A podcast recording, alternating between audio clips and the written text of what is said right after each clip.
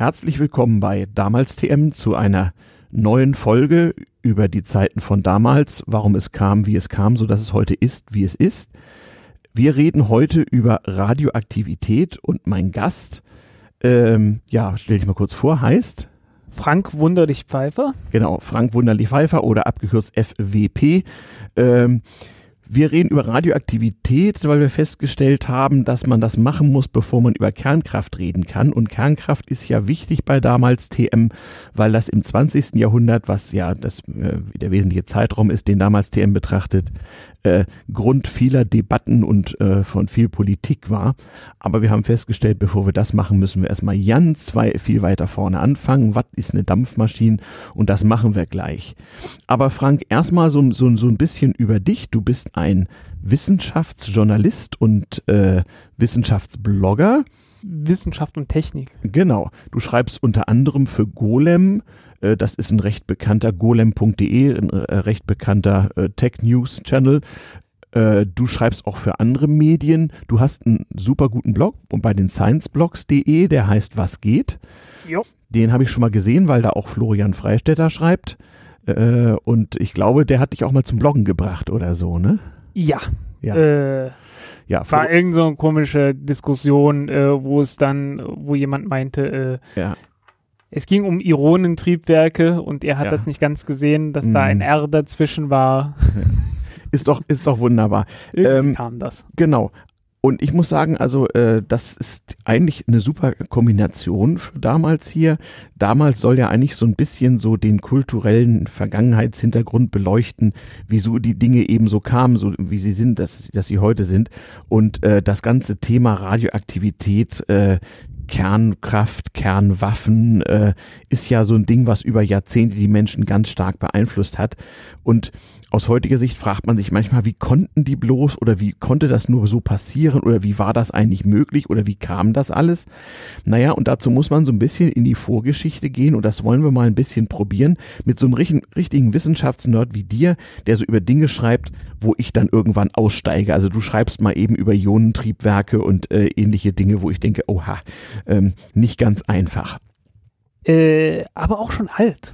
Ja, also ja. Ionentriebwerke stammen aus den 60er Jahren. Des 20. Jahrhunderts. Ja, ja, 20. Jahrhundert und die wurden damals auch schon richtig getestet. Ja. So äh, 64, glaube ich. Okay und äh, halt sind dann mehr oder weniger in der Versenkung. Also man sieht, wenn, wenn man dich irgendwie antickt, kriegt man ja, sofort einen steten Quell der Freude und des Wissens und das macht mir unglaublich viel Spaß. Das kann ich ja auch, wenn auch aus einem etwas anderen Gebiet.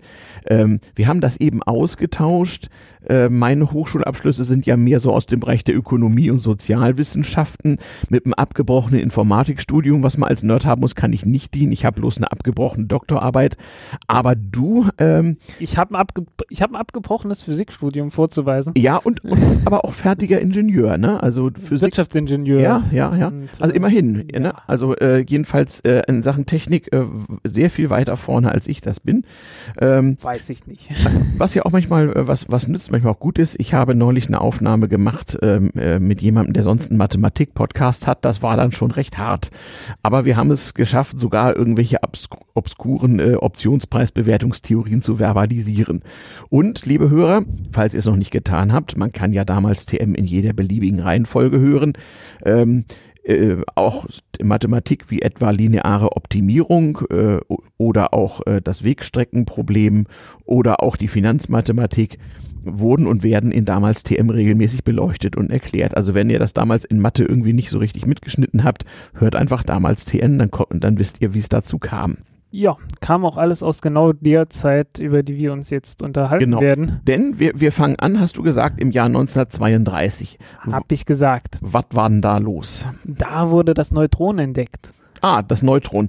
Jetzt habe ich es aus Physik noch, noch mitgekriegt. So ein Atom besteht aus Neutronen, Protonen und Elektronen. Genau. Die Protonen und die Neutronen sind im Kern und die Elektronen kreisen so drumrum und zwar in einem erheblichen Abstand, so dass man sagen könnte, wenn man so ein ganz normales Atom nimmt und den Kern in der Mitte von so einem Fußballstadion platziert und der Kern ist wirklich unfassbar klein, dann sind die Elektronen so, so am Rand des Stadions, kann man das so Ja, irgend sowas war. Ne, so ein Beispiel. Also äh, alles, was wir so sehen und woraus wir so sind und was wir wahrnehmen, besteht aus unheimlich viel Leere.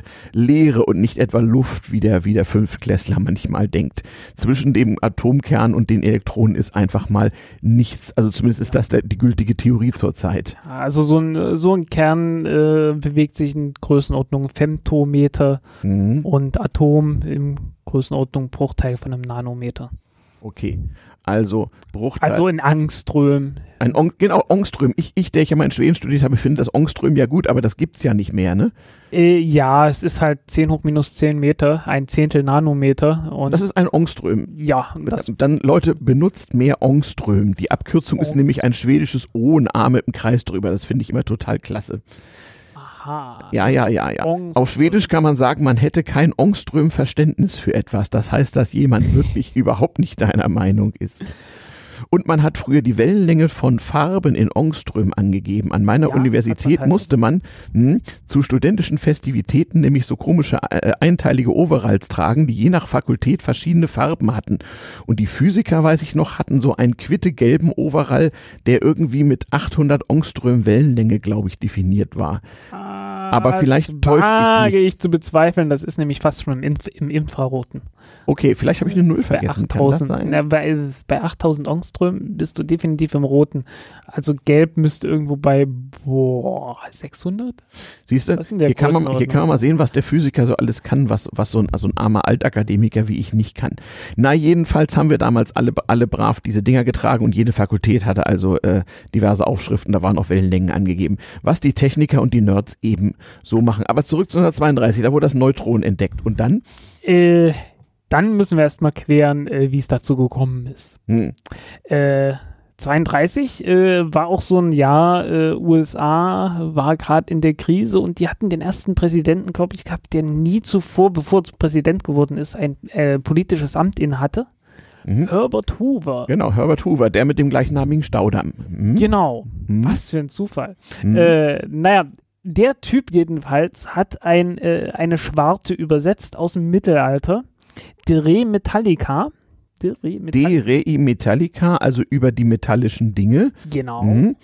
Von äh, einem Typen, der nennt sie, der nannte sich Georg Bauer aber weil er auf Latein geschrieben hat und er meinte, ja, Bauer klingt nicht so als Autor sonderlich toll, hat er sich halt Georg Agricola genannt. Genau, so machte man das gerne mal in der frühen Neuzeit, im späten Mittelalter, nicht? Gerade wer so einen äh, in der Wissenschaft äh, nicht, nicht so, noch nicht so ganz bekannten Namen hatte oder einen, der schwer auszusprechen war, der legte sich ein Kunstwort zu und zwar natürlich auf Latein, weil das war halt damals die Wissenschaftsuniversalsprache. Wann hat der Typ das geschrieben, DRI Metallica? So um 1500 rum. Um 1500, das heißt, heißt, um die Zeit, wo überhaupt immer so, so Buchdruck im heutigen Sinne mal langsam in Gang kam und genau. äh, Bücher halbwegs erschwinglich wurden und man überhaupt mal sowas verbreiten konnte. Und das ist, es ist ein wahnwitziges Werk, deswegen, äh, mhm. in dem halt, äh, ja, alles über Metalle drin steht.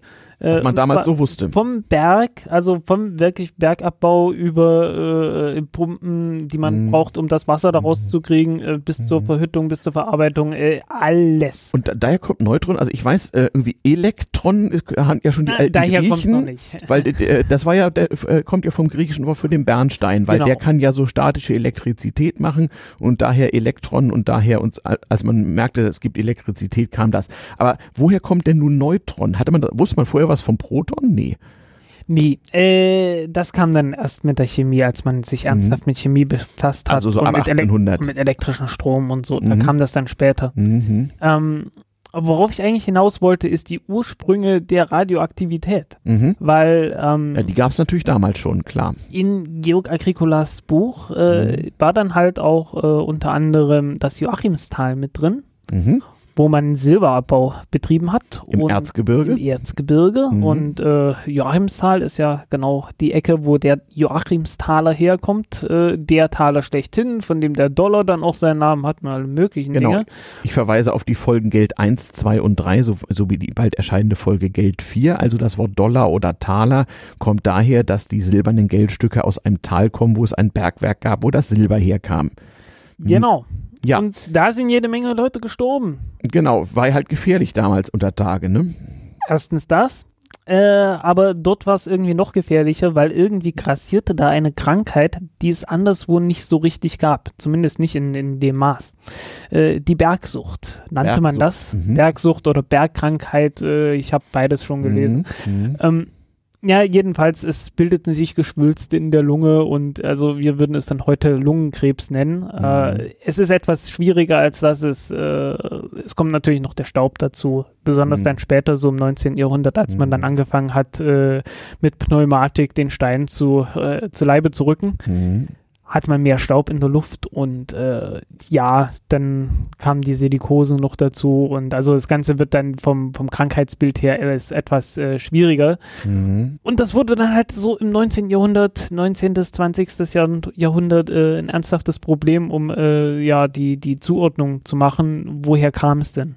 Also man hatte ein, un, ein unerklärliches Krankheitsbild. Definitiv, ja. Ähm, und ist so darauf gekommen, es muss da noch irgendwas geben, für das wir Menschen keine Sensorik haben, was aber einen Einfluss offenbar auf den menschlichen Körper hat. Mm, naja, nicht wirklich.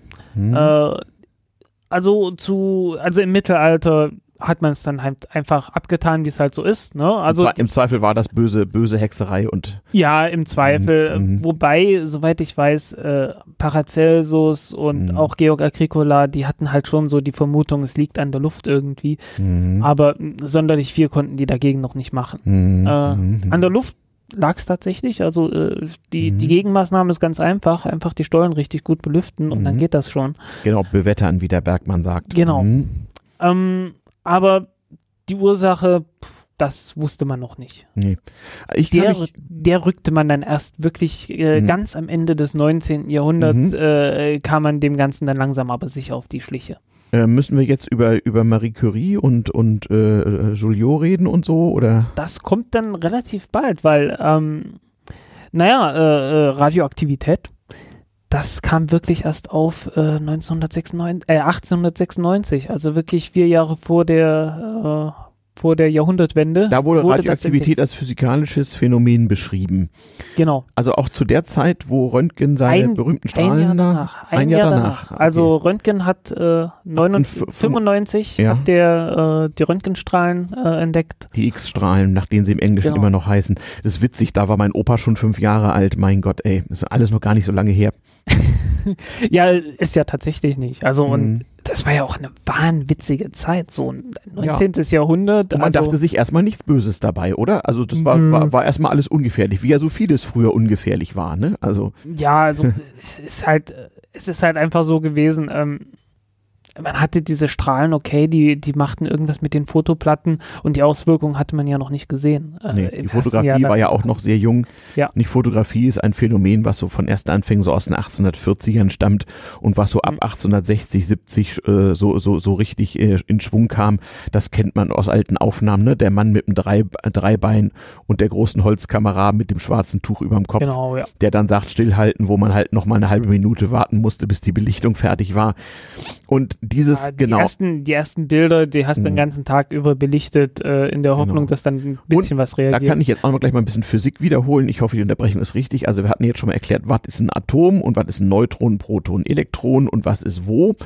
Ähm, und Radioaktivität gibt es ja auch verschiedene, wenn ich das in Physik noch richtig mitgekriegt habe, das, was der Herr Röntgen da erzeugt hat und was so die Fotoplatten schwärzt, was im Grunde so eine Art Fotografie ermöglichte, letztlich ja auch in der Medizin, ist auch genau das, nämlich sogenannte Gammastrahlen, das sind ele elektromagnetische Wellen, praktisch so eine Art Licht, nur mit mehr Energie, richtig oder ist das gar zu falsch? Das stimmt im Prinzip. Äh, der, äh, Unterschied, der Unterschied zwischen ja. Röntgenstrahlen und Gammastrahlen ist einfach nur, äh, das eine kommt direkt aus dem Atomkern, mhm. dann nennt man das Ganze Gammastrahlen mhm. und das andere äh, wird erzeugt, wenn Elektronen abgebremst werden. Genau. Daher dann auch die Bremsstrahlung. Genau. Nennt man auch so. Und, mit, mit äh, großen Röhren und so machte man das früher. Genau. Und Aber physikalisch, Beschleuniger dafür. Ne? Physikalisch ne? ist mhm. das im Prinzip das Gleiche. Ist genau. alles nur dann noch genau. eine Frage der exakten Wellenlänge, der genau. exakten Energie, die dann. Wenn man nun das griechische Alphabet kann und es gibt Gammastrahlen, dann weiß man, es muss auch Alpha- und Beta-Strahlen geben. Wenn man mal zurückgeht, also Beta-Strahlen weiß ich noch, das sind eigentlich Elektronen, die irgendwo rumfliegen. Ne? Genau. Ja. Äh, und die können dann tatsächlich noch äh, Bremsstrahlung erzeugen. Das, ich weiß nicht, äh, ich glaube Delta-Strahlen nennt man, nennt man die dann manchmal noch. Okay.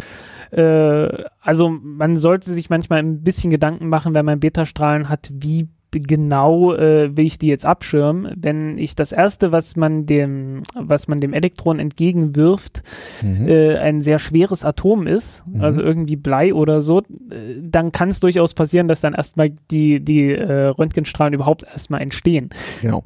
Und die muss man auch verschieden messen. Das habe ich mir zum ersten Mal überlegen müssen, als ich äh, in der Endphase der Sowjetunion mit meiner alten Ente durch eben solche fuhr und weil damals Radioaktivität dort äh, allgemein ein Thema zu sein schien, konnte man in Geschäften für Campingbedarf natürlich auch Geigerzähler kaufen. Das tat ich brav und das Ding hatte ein Anflanschteil für die Betastrahlung und dann hatte, bekam ich eine russische äh, Betriebsanleitung durchaus imposanter Dicke, wo ich mit meinen mageren, sehr mageren Russischkenntnissen, Internet gab es ja noch nicht, von der Moskauer Funkuniversität und äh, also kyrillische Buchstaben konnte ich lesen, etwa entziffern konnte, wie man denn das misst und das war alles ganz, ganz lustig. Aber bevor wir das erzählen, gab es also Betastrahlen, also Elektronen und dann gibt es auch noch äh, Alphastrahlen und das sind nicht etwa Protonen, sondern das sind, äh, was war das nochmal? Heliumkerne, ne? Das sind Heliumkerne, ja. Genau, also immer ein Paar aus einem Proton und einem Neutron.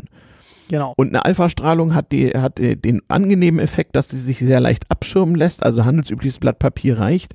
Aber den unangenehmen Effekt, dass äh, auf die Tatsache, dass man das so, so gut abbremsen kann, ja. äh, liegt halt daran, das ist ziemlich schwer, das kann ernsthaft interagieren mit der, mit der Materie ringsherum. Und wenn die Materie ringsherum dummerweise im eigenen Körper ist, mhm ähm, dann richtet das dort ernsthafte Schäden an. Genau, und das, Denn, darüber äh, werden wir noch sprechen. Das ja. ist also tatsächlich eine der äh, größten Probleme, wenn man zum Beispiel äh, alpha-strahlende äh, ähm, Materie irgendwie in seinen Körper bringt, dann hat man ein riesengroßes Problem, weil das eben rundherum mit hoher Energie das Gewebe bestrahlt und zu allerlei unerwünschten Effekten führt. Nicht nur mit viel Energie, die, es ist auch einfach sehr effizienter darin, diese Energie in Schaden umzusetzen. Mhm.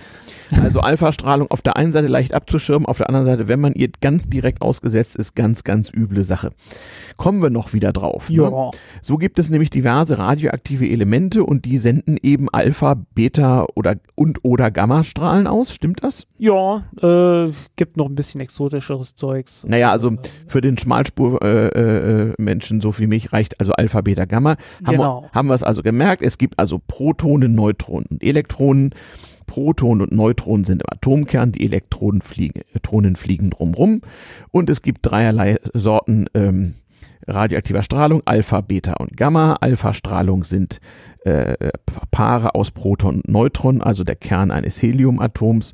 Gammastrahlen sind Elektro äh, äh Beta-Strahlen sind Elektronen und Gammastrahlung ist elektromagnetische Wellen. Äh, genau. genau. wie Licht- oder dürfte, Radiowellen. Das dürfte auch das erste gewesen sein, was man nachgewiesen hat. Mhm. Ähm, ich glaube, es war Henry Becquerel, aber mhm. äh, bitte erschieß mich nicht, wenn es falsch mhm. ist. Mhm. Ähm, äh, jedenfalls der Mensch, der sie entdeckt hat, hat äh, mit Röntgenstrahlen experimentiert und mhm. hatte halt dann irgendwie noch nicht äh, äh belichtete Platten irgendwo rumliegen gehabt und mhm. hat dann irgendwelche Steine draufliegen gehabt. Und äh, einige von den Platten waren dann halt plötzlich schwarz, beziehungsweise an Teilen halt geschwärzt, genau dort, wo halt die Steine mhm. äh, drauf mhm. waren. Und mhm. das waren halt äh, offensichtlich Minerale, die entweder Uran oder Thorium äh, mhm. beinhalteten. Und äh, ja. Also ja. man braucht dann tatsächlich mal so ein größeres Periodensystem der Elemente, weil die Sache mit der Radioaktivität hat ganz häufig mit Elementen zu tun, die im, um die man sich im Alltag gerne mal rumdrückt aus Gründen. Och, eigentlich nicht. Nein. Also Kalium zum Beispiel, okay. Lithium, ja, weiß ich. Aber ich habe jedenfalls damals irgendwie, ich weiß nicht, wie das heute ist, du hast ja in Nullerjahren Physik studiert, ich habe mich mit sowas in 70er Jahren geplagt. Ähm, es gibt irgendwie zu jedem chemischen Element äh, eine Ordnungszahl und eine Massenzahl. Genau. Gibt es heute noch, ne? Gibt genau. es immer noch. Ja. Die Ordnungszahl bestimmt sozusagen, welches Element wir haben. Das ist nämlich die gleich große, immer die per Definition gleich große Zahl von ja. Protonen und, und Elektronen. Elektronen, die in so einem Atom vorhanden sind, die bestimmen, was es überhaupt ist, also ob es Gold oder Blei ist, was wir da haben. Genau, die dann, machen die Chemie. Also genau, die, die, die, Elektronen, Chemie. die Elektronen draußen äh, sind komplett für die Chemie zuständig. Richtig. Während Und der Kern. Wie viele, wie viele, äh, wie viele Elektronen du hast, mhm. das äh, bestimmt halt die Zahl der Protonen, weil insgesamt muss die Ladung ausgeglichen sein. Sonst würde das Ding irgendwas verlieren und äh, Strahlen aussenden zum Beispiel? Äh, nö, noch nicht, aber es würden dann halt gewaltige Kräfte auf die diversen äh, äh, Gegenstände wirken, genau. was du halt merkst, sobald du irgendwas statisch mhm. auflädst. Und schließlich gibt es also die Neutronen noch und die machen sozusagen, dass es von einem und demselben Element verschiedene Varianten geben kann, die verschieden schwer sind, sogenannte Isotopen, Isotopos, die also von außen gleich sind, die gleiche Oberfläche haben, die gleiche Chemie, aber unterschiedliches Atomgewicht und das sieht man an der Massenzahl. Genau. Äh, da werden wir dann noch drauf kommen. Ähm, es kann also schon mal sein, dass es da Unterschiede gibt. Ja, ich wäre ja sehr dafür, dass man sich so ein äh, Periodensystem irgendwann mal nimmt und daraus ein Brettspiel macht. Gibt's doch bestimmt schon, oder? Weiß ich nicht. Ja, vielleicht wissen die Hörer das. Aber höchstwahrscheinlich ähm, wäre das ziemlich ja. langweilig. Hörerpost at damals-tm-podcast.de. Wir sind ja für Tipps immer dankbar. Und übrigens, äh, danke sowieso für alle Mails und Post und Geschenke und was nicht alles. Finden wir alles großartig hier. Ähm, ja, also dann haben wir also ein bisschen Physik und Chemie wiederholt, aber jetzt mal wieder zurück zur Radioaktivität. Du hast schon Monsieur Becquerel äh, äh, äh erwähnt. Es gab so am Ende des 19., Anfang des 20. Jahrhunderts diverse Leute, die die sozusagen ganz neue Dinge entdeckt haben und denen auch ihren Namen gegeben haben. Es gibt auch chemische Elemente, die nach äh, Entdeckern äh, benannt sind. Ja. Ich, und äh, der Herr Becquerel kommt ein heute Stein, auch. Ein Steinium. Ein Steinium 99. gibt es. 99, genau. ähm, richtig, was man manchmal so an Zahlen hinter Elementen sagt, gerade in Radioaktivitätszusammenhängen, das ist immer die Massenzahl, ne? damit man weiß, welches äh, Isotop ja. es ist. Ähm, ja, genau. Also äh, entweder haben die Leute äh, das Glück gehabt, dass ein Element nach ihm benannt ist, oder aber sie haben äh, auch irgendwelche strahlenrelevanten Maßeinheiten oder sowas. Ich glaube, Becquerel ist eine Maßeinheit. Ja, ja. Wofür eigentlich? Was das ist, ist die Zahl der Zerfälle pro Sekunde. Ah, okay. Die, das, was im, im Geiger-Müllerschen Zählrohr Klick macht. Ähm, Klick machen kann, insofern äh, die Strahlen, die rauskommen, dann mit diesem Geiger-Müller-Zählrohr äh, tatsächlich interagieren. Okay. Ja gut, was ist ein Geigerzähler, könnt ihr äh, in der Müllhalle eures Vertrauens nachlesen, aber äh, kann man schon gebrauchen. Aber Achtung, so ein Geigerzähler kann nicht etwa alles auf einmal messen. Das muss man schon so ein bisschen anpassen und kalibrieren und, und interpretieren, was da geschieht. Ja, das gehört zu den Dingen, mit denen ich gerne mal gespielt hätte, aber irgendwie noch nicht die Gelegenheit dazu gehabt Also ich habe. weiß, auf dem Kongress. Zumindest nicht das Geld hat. Ja, auf dem Kongress, also auf dem äh, äh, jährlichen Kongress des Chaos Computer Clubs gab es früher immer mal so eine Geigerzähler-Selbstbauecke. Hab die lange nicht gesehen. Vielleicht sollte man das das mal wieder äh, irgendwie äh, äh, ins Leben rufen. Denn ich finde, so ein Geigerzähler gehört in jeden anständigen Haushalt. Irgendwie. Ja. Es gibt aber auch diverse Apps, die heutzutage mit dem Handy äh, zumindest sehr starke Strahlung nachweisen können. die äh, benutzen den, äh, den, den, den Rezeptor der eingebauten Kamera hinten, ja. Aber ob das so gut ist, äh, es ist nicht gut, aber wenn du, wenn du sehr starke Strahlung hättest, dann würdest du davon was mitkriegen können. Mhm. Naja, wie beim Fotoapparat eben auch so, genau. klar, gar keine Frage. Genau. Also ähm, das von mir damals in der Sowjetunion erworbene Gerät mit 9 Volt Batterie funktioniert jedenfalls immer noch. Also scheinbar halten die. Ja, ähm, wie gesagt, muss ich irgendwann mal machen. Mhm, genau. Baut mehr Geigerzähler. Okay, also Herr Becquerel hat das irgendwie festgestellt und äh, trotzdem, wann hatte man zum ersten Mal so ein Konzept von Radioaktivität? Also ich weiß, die ersten Leute wie Röntgen oder auch äh, äh, Frau Curie, die das haben muss, sich das muss ziemlich schnell fürchterlich gehen. verletzt und verbrannt äh, an, an, an radioaktiven Dingen. Also man bekommt tatsächlich so eine Art Sonnenbrand davon erstmal so. Ja, ja. Ähm, also, was man erstmal festgestellt hat, äh, man hat halt so einen Stein gehabt. Ne? Mhm. Du hast irgendwie so ein Mineral äh, mhm. und wenn du das auf eine Fotoplatte legst, dann äh, kommt da irgend, dann wird die schwarz. Mhm. Jetzt willst du rausfinden, okay, woran liegt das? Äh, dazu musst du jetzt erstmal rausfinden, okay, was von diesem Stein ist das, das dafür sorgt, dass das schwarz wird. Und dann fängst du halt an, okay, was ist das hier für ein Mineral, was ist da drin? Und die hatten dann halt irgendwann festgestellt, aha, da ist Uran drin. Mhm. Haben sie das Uran, und Uran war eine der Möglichkeiten, wie man halt so eine Fotoplatte schwarz kriegen konnte. Und Uran war auch bekannt als Mineral. Das war schon bekannt, ja. Das hat man auch benutzt zum Färben und so, glaube ich, weil das so gelb und braun färbt. Das haben schon die Römer gemacht. Mhm. Also Uran war bekannt. Mhm. Ja, also nicht unbedingt als Metall, aber äh, so als, als Stoff hat man es schon früher benutzt, auch mhm. wenn man nicht wusste, was es ist, aber mhm. wie das halt so ist. Als Farbstoff hat man es benutzt, als das Farbstoff weiß ich. Mhm. hauptsächlich für Keramik und Glas. Mhm. Und ähm, wo waren wir stehen geblieben? Wir, wir waren beim Uran und wann man eigentlich ein Konzept Ach, von ja, Radioaktivität stimmt. hatte eigentlich ja. so. Äh, ja, man, man hat halt festgestellt, okay, das, also das Uran ist definitiv radioaktiv.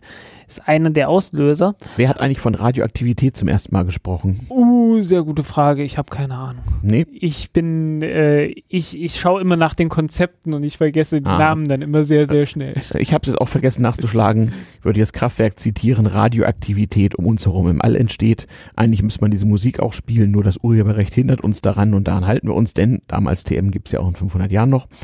Ähm, nichtsdestoweniger, äh, irgendwann kam dieser Name auf und zwar, zwar relativ früh. Also ich ja. meine, ich habe alte Bücher gesehen, so in den Nullerjahren des 20. Jahrhunderts gedruckt, Definitiv, wo das vorkam. Das, das, ging alles, das ging alles sehr, sehr schnell. Mhm. Ähm, mhm. Äh, der Witz war halt, man hat, man hat halt festgestellt, okay, das Uran, äh, das ist radioaktiv.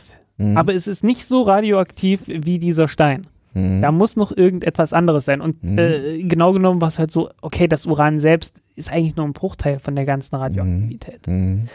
Ähm, also hat man sich halt äh, auf die Suche begeben nach den anderen Stoffen, die dann noch radioaktiv sind. Mhm. Und äh, das, ja, das ging dann halt recht schnell. Man hat halt alles raus, also praktisch einfach äh, auf chemischen Weg alles abgetrennt, mhm. äh, äh, dessen man habhaft wurde, das man schon, schon kannte mhm. und hat halt geguckt, ist das radioaktiv? Nö. Also hat man den Rest dann angeguckt und so genau. weiter. Ne? Und man hat das halt so, so nach genau. und nach. Und festgestellt Tricks, hat man das man mit kannte. den guten alten Fotoplatten, die kannte man ja schon. Ne? Äh, ja. Andere Methoden hatte man ja anfangs nicht, oder? Ich glaube nicht. Also man braucht ja erstmal ernsthaft Elektrizität und äh, relativ feine elektronische Geräte, würde man heute sagen, um sowas wie einen Geigerzähler zu bauen. Wobei der auch, der Geigerzähler ist eine Erfindung mhm. des frühen 20. Jahrhunderts, nicht? Ja. Mhm. Das ging also relativ schnell auch. Ja, ja, das sind die Dinge, auf die ich mich hätte etwas besser vorbereitet. Ach, nein, nein, unsere Hörer sind ja schlau und es gibt ja allwissende Müllhalden. Genau. Es geht ja mehr so darum, so. wie kam das damals und wie, wie konnte es eigentlich sein, dass das alles so ging? Also alle Überraschungen, äh, alle fürchterlichen Fails, alle ganz seltsamen mhm. Phänomene haben ja irgendwie Gründe und die wollen wir ja so ein bisschen ja. beleuchten und das spielt sich halt alles irgendwie ab, so in der Zeit, naja, so Ende der 1800er Jahre, äh, so hm. bis Zweiter Weltkrieg, so dazwischen, da hat man so langsam gemerkt, was läuft hier eigentlich.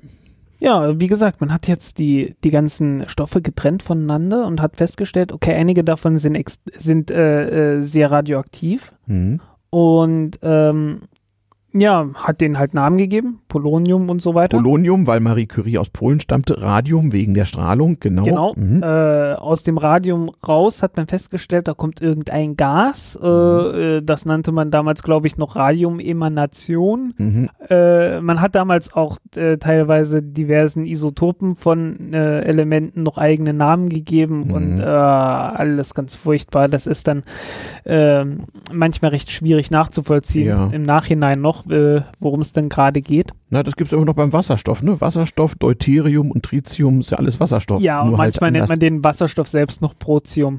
Ach, stimmt, Protium, ja, stimmt, kann man noch sagen. Ja, alles sehr lustig. Ähm, genau, und ich weiß auch noch, Madame Curie hat irgendwie ewig gebraucht, um aus Tonnen von Gestein so ein paar, paar Zehntelgramm ja Radium äh, zu extrahieren. Was ja auch logisch ist, weil ähm, das Uran hat halt eine Halbwertszeit von viereinhalb Milliarden Jahren mhm. Und zerfällt dann als allererstes Mal äh, eigentlich zu, oh, warte, na. Geht zwei runter, äh, demzufolge zu Thorium 200, äh, 234. Äh, das macht dann nochmal zwei Beta-Zerfälle und wird dann wieder zu Uran 234. Also mir gegenüber sitzt ein Physiker, der das ohne Zettel und alles das gerade jetzt hier im Kopf so nachvollzieht. Also nehmt euch ein Periodensystem der Elemente und ja. zählt die Sache selber ab. Man kann also nach Also das, das kann man, das kann man wirklich eigentlich. Nach äh, festgelegten Regeln kann man sehen, was wohin zerfällt. Ne? Genau, das, genau. Einfach, du hast einen Alpha-Zerfall. Mhm und mhm. äh, Alpha-Zerfall bedeutet, die Zahl geht um 4 runter. Genau. Deswegen wird aus der 238 mhm. eine 234. Genau. Und das ist überhaupt Radioaktivität. Also ein Element zerfällt in ein anderes unter, unter Emission von irgendwelchen Teilchen wie Alpha- oder genau. Beta-Teilchen. Es fliegen zwei Protonen weg und deswegen wird daraus ein anderes Element. Genau, genau. Das ist eigentlich äh, der sozusagen chemische Sinn von, von äh, Radioaktivität oder auch die Radiochemie, wie sie früher genannt wurde. Ja. Mhm. Genau. Bloß und das gibt es mit allen möglichen Elementen. Also nicht ja, nur Uran zerfällt. Was sind denn noch so typische Zerfallsprozesse um uns herum, die dauernd stattfinden? So? Äh, das, auf den nächsten kommen wir gerade. Mhm. Äh, weil, wie gesagt, äh, es äh, es fehlen zwei Protonen mhm. und zwei Neutronen mhm. und hast ein neues Element und äh, dieses Element hat jetzt, äh, also das Atom, was du jetzt hast, mhm. hat zu viele Neutronen. Mhm. Ähm, weil die Protonen an sich würden sich ja gegenseitig abstoßen. Mhm. Äh, weil sind gleich geladen genau. und fliegt auseinander. Genau, darum gibt es entsprechend viele Elektronen. Ähm, nö, darum nicht. Nee. Nö, die hm. werden einfach bloß von außen hier angezogen. Okay. Ähm, was es gibt, ist die starke Kernkraft. Mhm. Die wirkt zwischen allem, was so im Kern ist. Starke Und, Kernkraft wirkt im Atomkern. Es gibt noch genau. eine schwache Kernkraft, die kriegen wir später. Gut. Äh, ja, auch nicht wirklich. Äh, schwache Kernkraft ist. Oh. Später.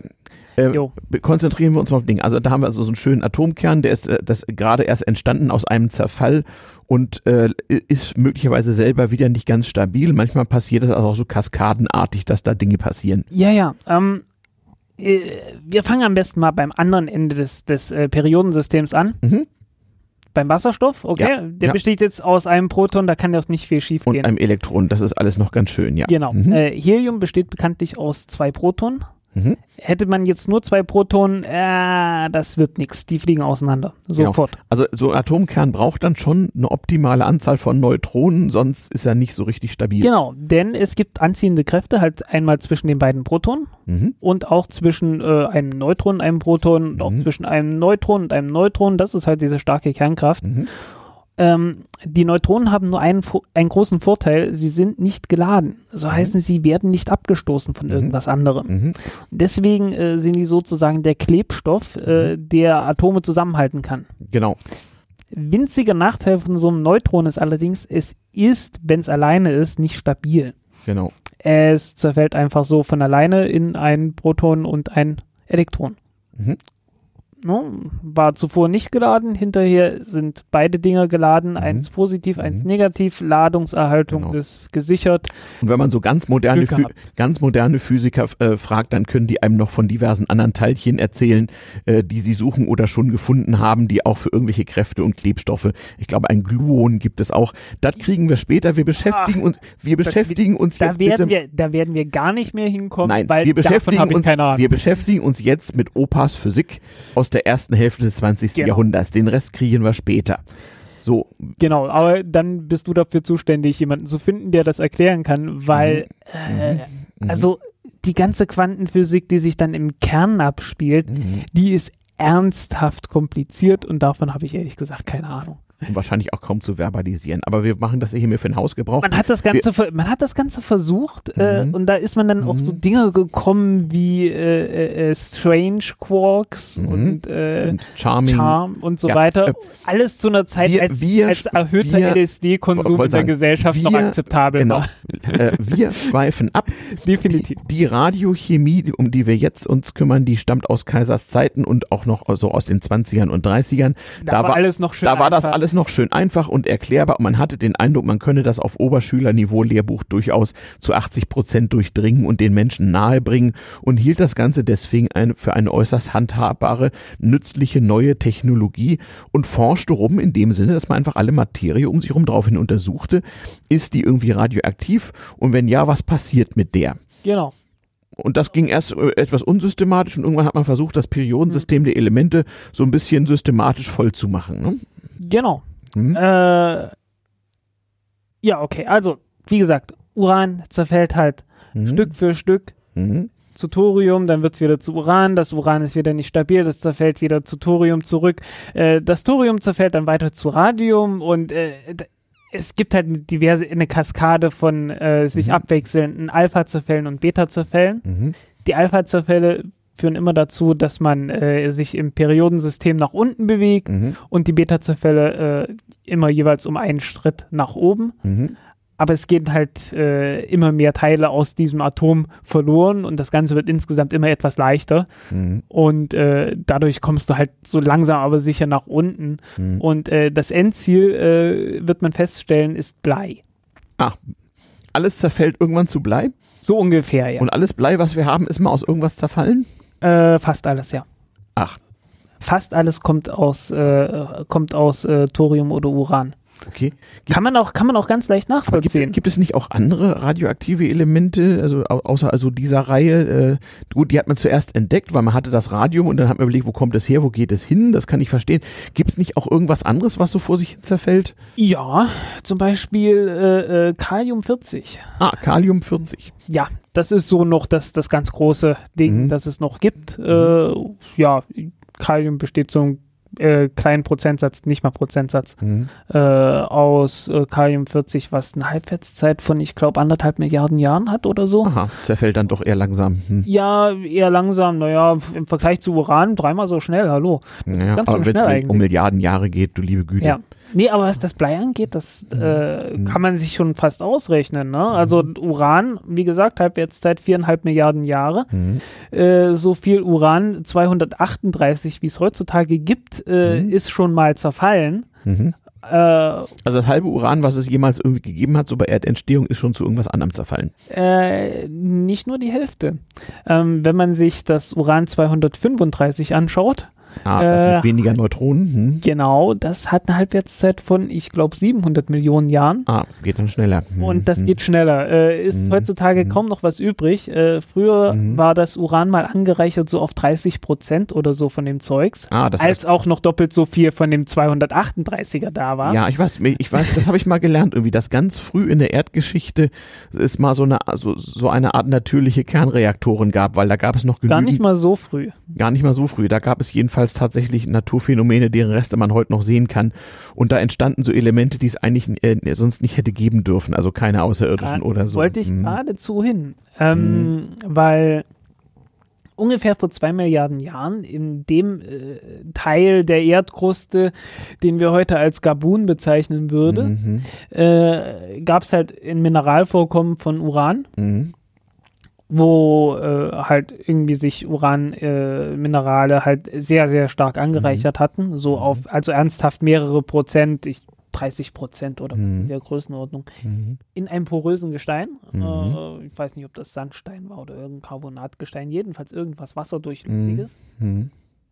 Muss man mal die Geologen fragen. Ich glaube, das hat mir auch ein Geologe ich hab erzählt. Darüber mal, ich habe ich hab darüber mal einen Artikel geschrieben. Und ich fand das ah, ah eine von deinen vielen Artikeln. ja, die kann man bestimmt googeln, ne? Ja, ja, mit Sicherheit. Okay.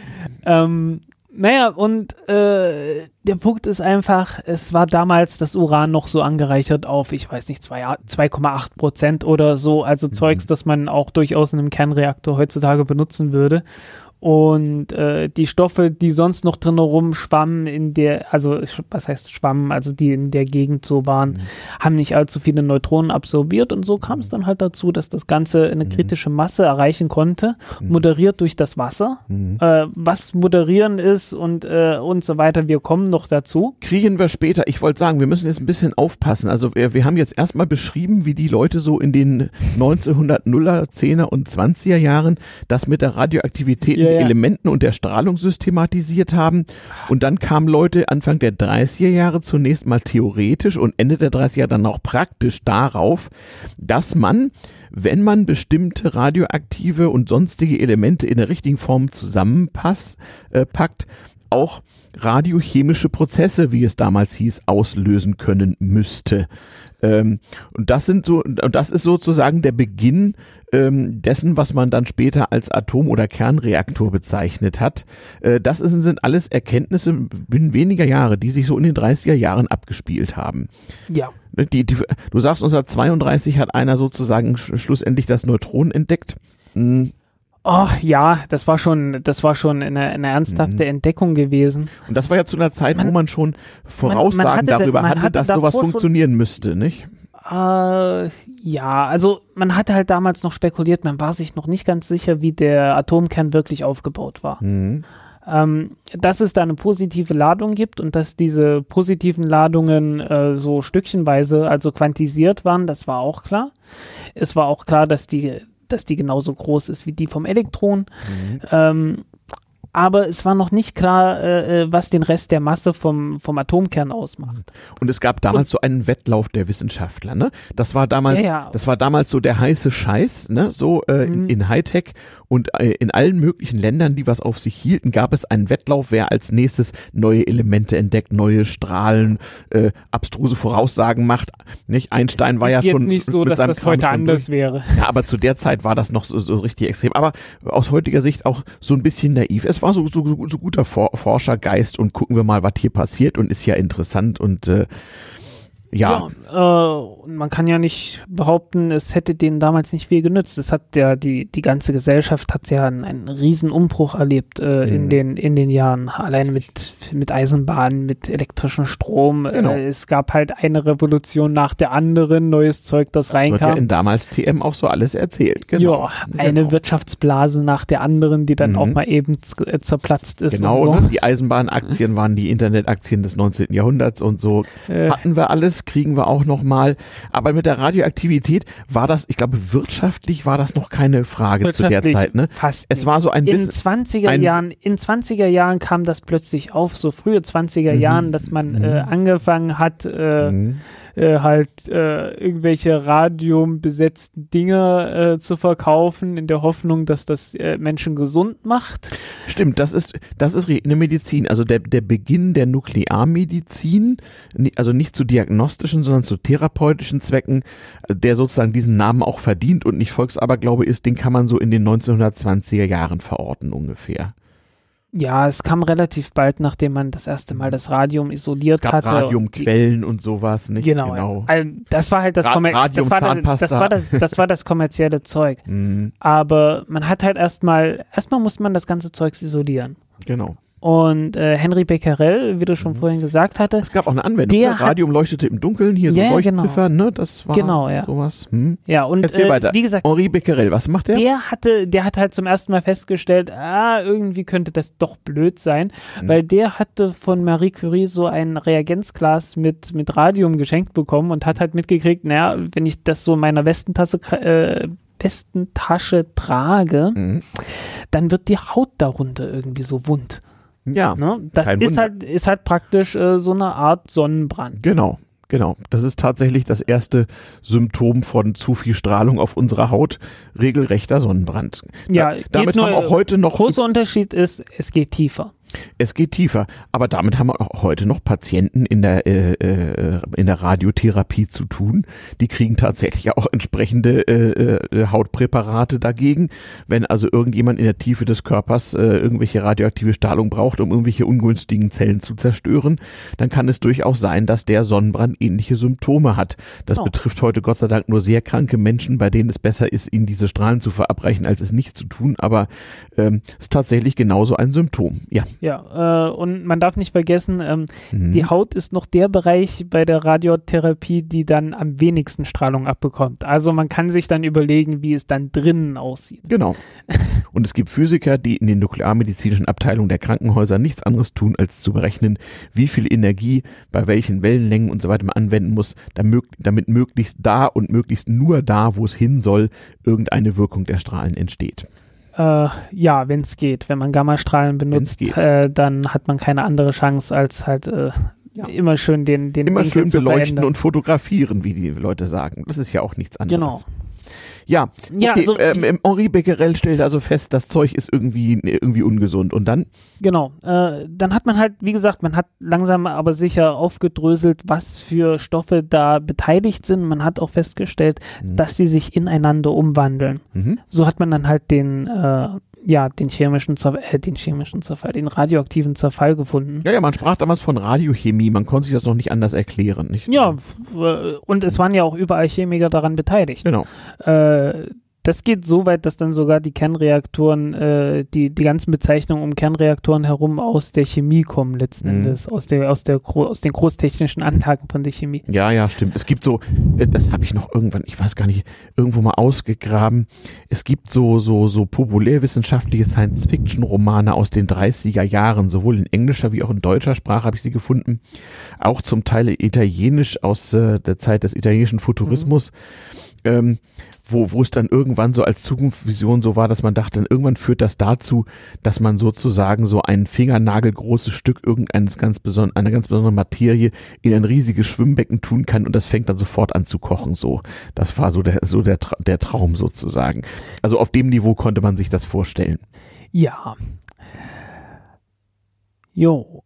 Äh, wie gesagt, im Laufe der Zeit hat man das Ganze entschlüsselt. Mhm. Man hat mitgekriegt, okay, die, die, die Stoffe wandeln sich von alleine äh, von dem einen Stoff in den anderen mhm. um. Äh, ja, schön, aber jetzt konnte man damit noch nicht viel machen. Nö. Ähm, was man dann äh, später festgestellt hat, wenn man Alpha-Strahlung benutzt und die auf bestimmte Atome draufhaut, mhm. dann werden die gespalten. Man ah. kann Atome mit Alpha-Strahlung spalten. Wer, wer, hat das entdeckt? Oh, frag mich nicht. Nicht? Äh, ich, das war noch. Wie gesagt, das, war, das war, sind so. War, war, war das nicht der, der Hahn-Meitner-Versuch 1938? Das Nein, nein, das muss sehr viel früher gewesen das sein. Das ist früher. Also ja. was die gemacht das, haben, war ja sozusagen. Frühes, es gab ein frühes Experiment, bei mhm. dem man äh, Alphastrahlen auf, ich glaube, Lithium oder Beryllium mhm. aufgehauen hat mhm. und hat festgestellt, äh, das Ganze wird dann aufgespalten Stimmt. in, äh, ich glaube, Tritium und Helium. Stimmt, der Versuch, Versuch von 1938 in Berlin war sozusagen so die Grundlage dessen, was wir heute noch in unseren Kernkraftwerken benutzen. Das ja, war der erste experimentelle äh, Nachweis, dass das tatsächlich funktioniert ja. mit der Nein, Kernspaltung. Also die, die Kernspaltung, die ersten Kernspaltungsversuche, es gab halt damals so ein, ein Experiment, und das hat man ganz groß benannt, Splitting the Atom, mhm. äh, war halt wirklich ein kleines Atom, das man halt mit einer Alpha, mit Alpha-Strahlung noch mhm. zerstört hat. Mhm. mhm. Ähm, dabei wurde übrigens auch ein Neutron frei, aber das wusste man zu dem Zeitpunkt noch nicht. Äh, das kam dann etwas später. Das Neutron hat man, glaube ich, zuerst mit, äh, mit Teilchenbeschleunigern entdeckt. Mhm. Äh, wo man halt einfach Teilchenbeschleuniger, ne, geladene Teilchen werden in ein äh, elektrisches Feld äh, mhm. gebracht und dann halt dadurch beschleunigt, indem man mhm. halt eine Spannung anlegt. Mhm. Ja, diese ganzen Versuche äh, äh, wurden damals überall gemacht, denn äh, das brauchte man ja in der damaligen Elektronik mit Röhren und in der genau. Fernsehtechnik und so weiter. Nicht auch die ersten Fernsehtechniker wunderten sich, wieso sie vor den damaligen Fernsehen immer so braun wurden. Naja, das war halt auch Strahlung, nicht? Ähm, ja. Genau. Äh, ich habe ja vorhin auch so einen Teilchenbeschleuniger erstmal vom Tisch räumen müssen. Genau, genau, in Form einer sogenannten Neonröhre.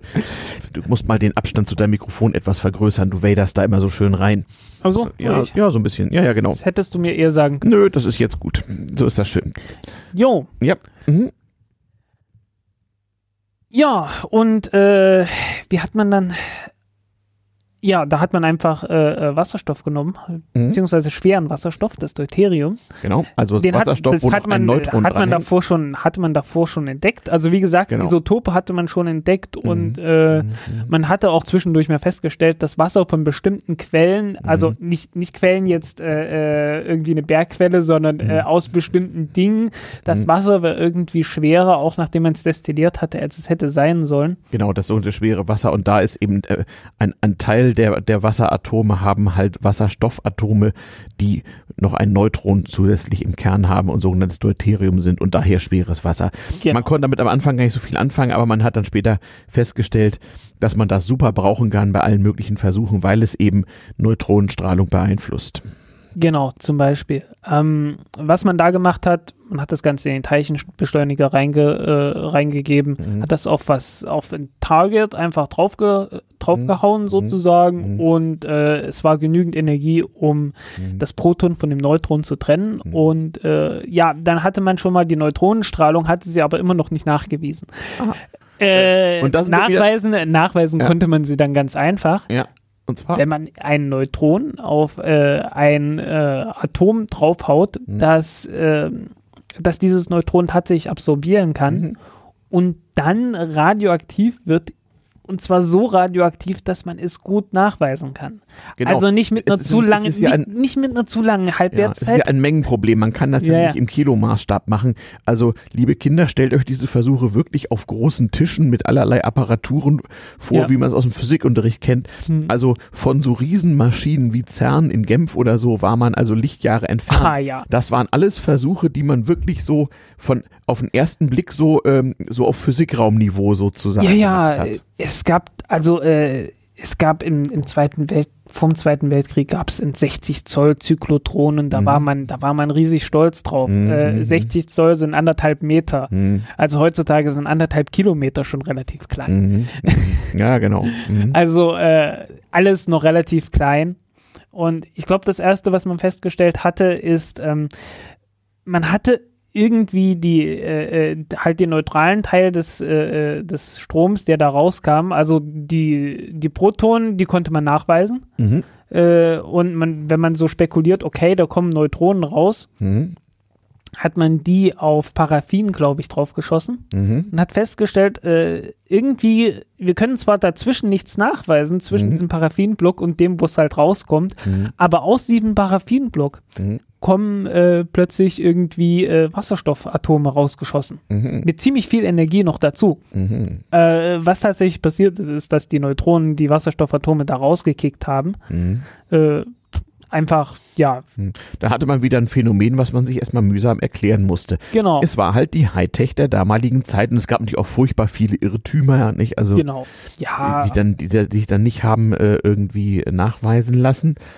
Ja. Aber man kam also relativ schnell drauf im Verlauf der 30er Jahre, ähm, relativ schnell drauf, dass mit dieser ganzen Radioaktivitätsgeschichte und mit der Kombi richtigen Kombination verschiedener radioaktiver und nicht radioaktiver hm. Elemente und der Beeinflussung von Neutronen, Neutronenstrahlung, dass da theoretisch ganz, ganz viel Energie zu gewinnen sein müsste. Das, das kam, das kam also die, etwa, Vermut, die Vermutung gab es ja recht früh. Die Vermutung gab es recht früh. Mhm. Aber mh, hm, lass mich mal kurz noch zu mhm. Ende erzählen, wie man dann das, das Neutron richtig äh, festgenagelt ja, hat. Ja. Äh, man hat es nämlich geschafft, dieses Neutron direkt in Atomkerne reinzubringen. Mhm. Wie gesagt, wenn die, wenn die jetzt so radioaktiv werden, so instabil mhm. dadurch werden, dass sie mhm. sofort zerfallen, dann kannst du das nicht nachweisen. Mhm. Wenn die nur so ein bisschen instabil werden, dass die eine ewig lange Nach äh, Halbwertszeit haben, mhm dann kannst du das trotzdem nicht nachweisen, weil du erzeugst dann halt viele Atome mit einer mhm. ewig langen Halbwertszeit und du kriegst einfach kein, kein Signal von deinem, mhm. von deinem Geigerzähler. Du brauchst genau sowas mittendrin. Mhm. Und ich glaube, das erste, was man gefunden hat, war Silber mhm. und hat das einfach aus Silber gemacht und halt konnte hat dann halt nachgewiesen, aha, das wird jetzt radioaktiv und äh, mhm. man hat halt ein bestimmtes Isotop von Silber, das dann radioaktiv ist. Genau. Äh, und das geht mit sehr vielen Elementen, nicht? Wenn man Elemente bestrahlt mit Radioaktivität, wenn welcher Sorte einmal immer, weiß. Wenn man es einmal, einmal, weiß, dann äh, ja. da gab es dann auch recht bald kein Halten mehr. Man hat das halt mit allem Möglichen untersucht. Mhm. Das und ist ja auch eine, ein interessantes ja? Phänomen, das man gefunden hat, ist, mhm. also du hast jetzt einen Nachweis erstmal, ne? Mhm. Du hast die Möglichkeit nachzuweisen, okay, da hinten kommen so und so viele mhm. Neutronen an. Mhm. Äh, was passiert jetzt eigentlich, wenn wir was dazwischen legen? Mhm. Wenn man jetzt was dazwischen legt, äh, kann man ja sagen, mhm. okay, äh, das absorbiert jetzt ein paar Neutronen. Super, mhm. wir haben ein Messinstrument gefunden, mhm. äh, um zu messen, wie viele Neutronen von einem Stoff absorbiert werden. Jetzt hat man Paraffinblocken wieder dazwischen gelegt und hat diese, festgestellt. An diese Versuchsanordnung kann ich mich erinnern mit dem großen, großen Kerzenwachsblock da so in der Mitte. Hm da hat man festgestellt, mhm. komisch, wenn wir Paraffin dazwischen legen, mhm. dann wird hinten das Zeugs viel stärker radioaktiv als ohne. Mhm. Und äh, das war ein recht komisches Ergebnis, weil mhm. eigentlich, äh, ich meine, du, du legst extra noch was dazwischen und dann wird es hinten, äh, sieht so aus, als kämen mehr Neutronen an. Mhm. Äh, als, als ohne, das ist, das ist richtig komisch. Also man hat mit solcher Art physikalischen und chemischen Experimentierens tatsächlich sich sozusagen in äh, langwieriger, aufopferungsvoller wissenschaftlicher Kleinarbeit die Grundlagen erarbeitet. Genau. Und, und hat immer wieder Hypothesen. Das war jetzt unglaublich, das war ein ja. unglaublich wichtiges Experiment. Genau. Und das ging auch immer schneller. Also, nee, warte mal, ich habe noch gar nicht gesagt, wieso das so wichtig ist. Ach, na, erzähl. Das war die Moderation.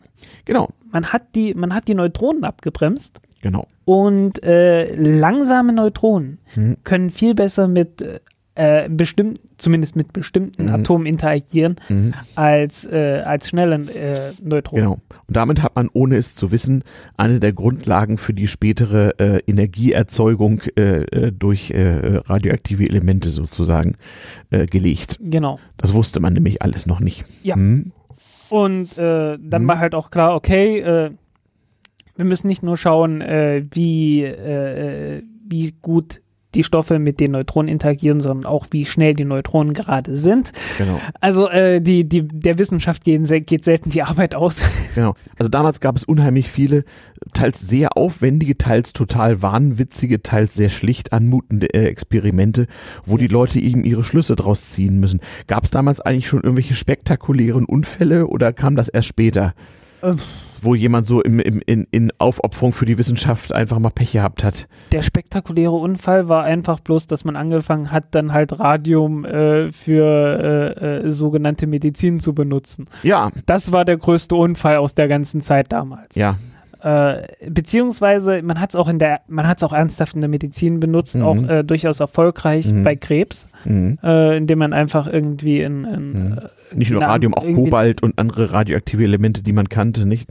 Äh, auch Radio nein, Kobalt, Kobalt, das kam erst später, das wurde, das war zu der Zeit noch nicht. Das, Na, man kannte es ja schon, man, man benutzte es ja als Glasfarbstoff und Kobalt 80 gab es schon, soweit ich weiß. Hm, Kobalt 60 wird aus Nickel 60, 60 nicht 80. Du musst wird, mich korrigieren. Du wird, aus Nickel, wird aus Nickel 59 erzeugt, mhm, mhm, aber auch bloß in Kernreaktoren und so weiter. Das hatte man damals alles noch nicht. Also das normale Kobalt also man, man hat damals, radioaktiv? Nee, nee, okay. überhaupt nicht. Okay. Ähm, hm. Was man damals gemacht hat, man hat einfach das Radium genommen und man hat die Strahlung von dem Radium dazu benutzt, halt direkt ein, hm. ein, äh, äh ein äh, ein Geschwür halt mhm. zu, zu bestrahlen, mhm. indem man es einfach direkt physisch drangelegt hat. Das macht man und mit Tata Kobalt heute auch Und Tata, es wird kleiner. Ja. Und super. Ne? Mhm. mhm. Äh, das war durchaus legitim. Mhm. Äh, das andere war halt das Zeugs mit der Radiumschokolade, der ja. Zahnpasta. Genau, und, genau, genau. Äh, irgendwie äh, Erfrischungs Erfrischungsgetränke mit garantiert ein, äh, wie war das irgendwie, ein, ein Nano-Curie äh, Radium 226 äh, und mhm. einem Nano-Curie 224 mhm. drin. alles so ein Zeugs. das war halt Marketing. Radioaktivität war halt irgendwie hip, so ja. das musste man jetzt haben. Ja, genau. gab es ein paar tausend Leute, die das regelmäßig getrunken haben mhm. und waren dann halt selber schuld, dass sie äh, relativ schnell krank wurden. Aber was heißt selber schuld? Unbedingt wussten, hatten die das auch nicht. Nein, nein. Und man hat damals auch schon gemerkt, äh, gerade die Nuklearmediziner, das konnten sich auch nicht kennen, dass es so einen Bereich gibt, äh, sozusagen ähm, zwischen Nutzen und Schaden. Also da, das, zum, dass zum Beispiel Leute, die in begrenztem Maße Strahlung ausgesetzt sind, dass einige von denen offenbar widerstandsfähiger sind als andere. Das hat man sich später dann erst zusammenreiben können. Ich glaube, es hat bis in die 50er Jahre des 20. Jahrhunderts gedauert, bis man so die Zusammenhänge zwischen Radioaktivität und Immunsystem so richtig begriffen ja. hat. Naja, ich, äh, ich habe es öfters schon versucht, mich da noch schlauer zu machen, mhm. aber ich so ganz. Da werde ich noch einen Podcast machen. Ich kenne da einen Nuklearmediziner, der kann äh, sehr schön erzählen, was für ein Blödsinn gut. das früher war und wie das heute so ist. Und ja. was man so alles schon versucht hat, mit Hilfe von Strahlung zu heilen. Ähm. Ja, da gab es sicherlich einiges. Mhm auch einiges Gruseliges. Aber wie gesagt, früher war das ja. alles ungefährlich und alles, was strahlt, war erstmal irgendwie Knorke und das war die moderne Hightech, der heiße ja, Scheiß. Irgendwann in den 20er Jahren, in 25 mhm. glaube ich, mhm. äh, hat man dann halt festgestellt, okay, Radium, ähm, lass, mal lass mal den Scheiß mal besser sein. Äh, man weil man aber halt noch, lange, noch lange für die Leuchtanzeigen benutzt. Also ja, die, also aber mit, an, mit ganz anderen Sicherheitsvorkehrungen. Tatsächlich. Also damals hat man, ja, ja, da fing okay. das dann an. Äh, Weil Leuchtfarbe war noch lange mit Radium, auch ja, noch nach dem Zweiten ja, Weltkrieg. Ja, aber mhm. äh, man hatte halt überhaupt keine, keine Vorstellung davon, dass das irgendwie schädlich sein könnte mhm. am Anfang. Mhm. Und irgendwann, äh, ja, gab es halt irgendwie 800 äh, äh, dieser Radiummädchen, mhm. also mhm. Leute, die halt, äh, äh, halt mit Radiofarbe, mit Radiumfarbe regelmäßig umgegangen sind mhm. und denen dann halt plötzlich die Zähne ausfielen und äh, Geschwüre im, im Mund hatten und an den Knochen und so weiter. Und das hat man dann halt relativ bald festgestellt. Ähm, dass es so spezifisch mhm. nur die Leute betrifft, die halt äh, mit Radium umgehen, dass es halt klar war, okay, mhm, äh, genau. das kommt wohl daher. Es, es, gab dann auch die ersten, sagen wir mal, Unfälle oder Berufskrankheiten bei medizinischem Fachpersonal im Röntgenbereich. Aber man muss sich das klar machen. Also bis zur Erfindung und bis zum Einsatz äh, äh und, und Tests von, von Kernwaffen später, also am Ende des Zweiten Weltkriegs und danach wusste man verdammt wenig von diesen Zusammenhängen und von den Schadenswirkungen. Das stimmt nicht. Nee, das stimmt das nicht. Nein, nein, also man, man hat in den, äh, es gibt halt, es gibt so ein tolles, ein tolles Buch von 1988, Radioactivity and Health. Mhm. Kann man sich runterladen. Ich hatte es dir auch wir, schon mal geschickt. Es wir sind, verlinken das. Du kriegst nur, noch als Hausaufgabe eine riesige Linkliste zu machen. es sind nur, es sind nur 1952 Seiten, die man oh, sich prima. da durchlesen okay. kann. Über die ganze Geschichte halt, die wirklich von den, von den 20er, also ja. noch vor den 20er Jahren anfing, mhm. äh, kann man sich unglaublich lange durchlesen. Ich hab's, ich hab's noch, noch nicht okay. geschafft, da einmal durchzukommen. Also ab wann meinst du, wussten die Leute, was sie taten? In spätestens in den 30er Jahren wusste man ziemlich gut, was man tat. Mhm. Okay. Äh, also in den, in den 20er Jahren hat man dann halt angefangen, die zu untersuchen mhm. und hat dann in den 30er Jahren äh, die, ersten, mhm. die ersten Grenzwerte gerade für Radium mhm. festgelegt. Mhm. Und alle anderen Grenzwerte, die dann später kamen, mhm. äh, die waren dann auch alle bezogen auf Radium.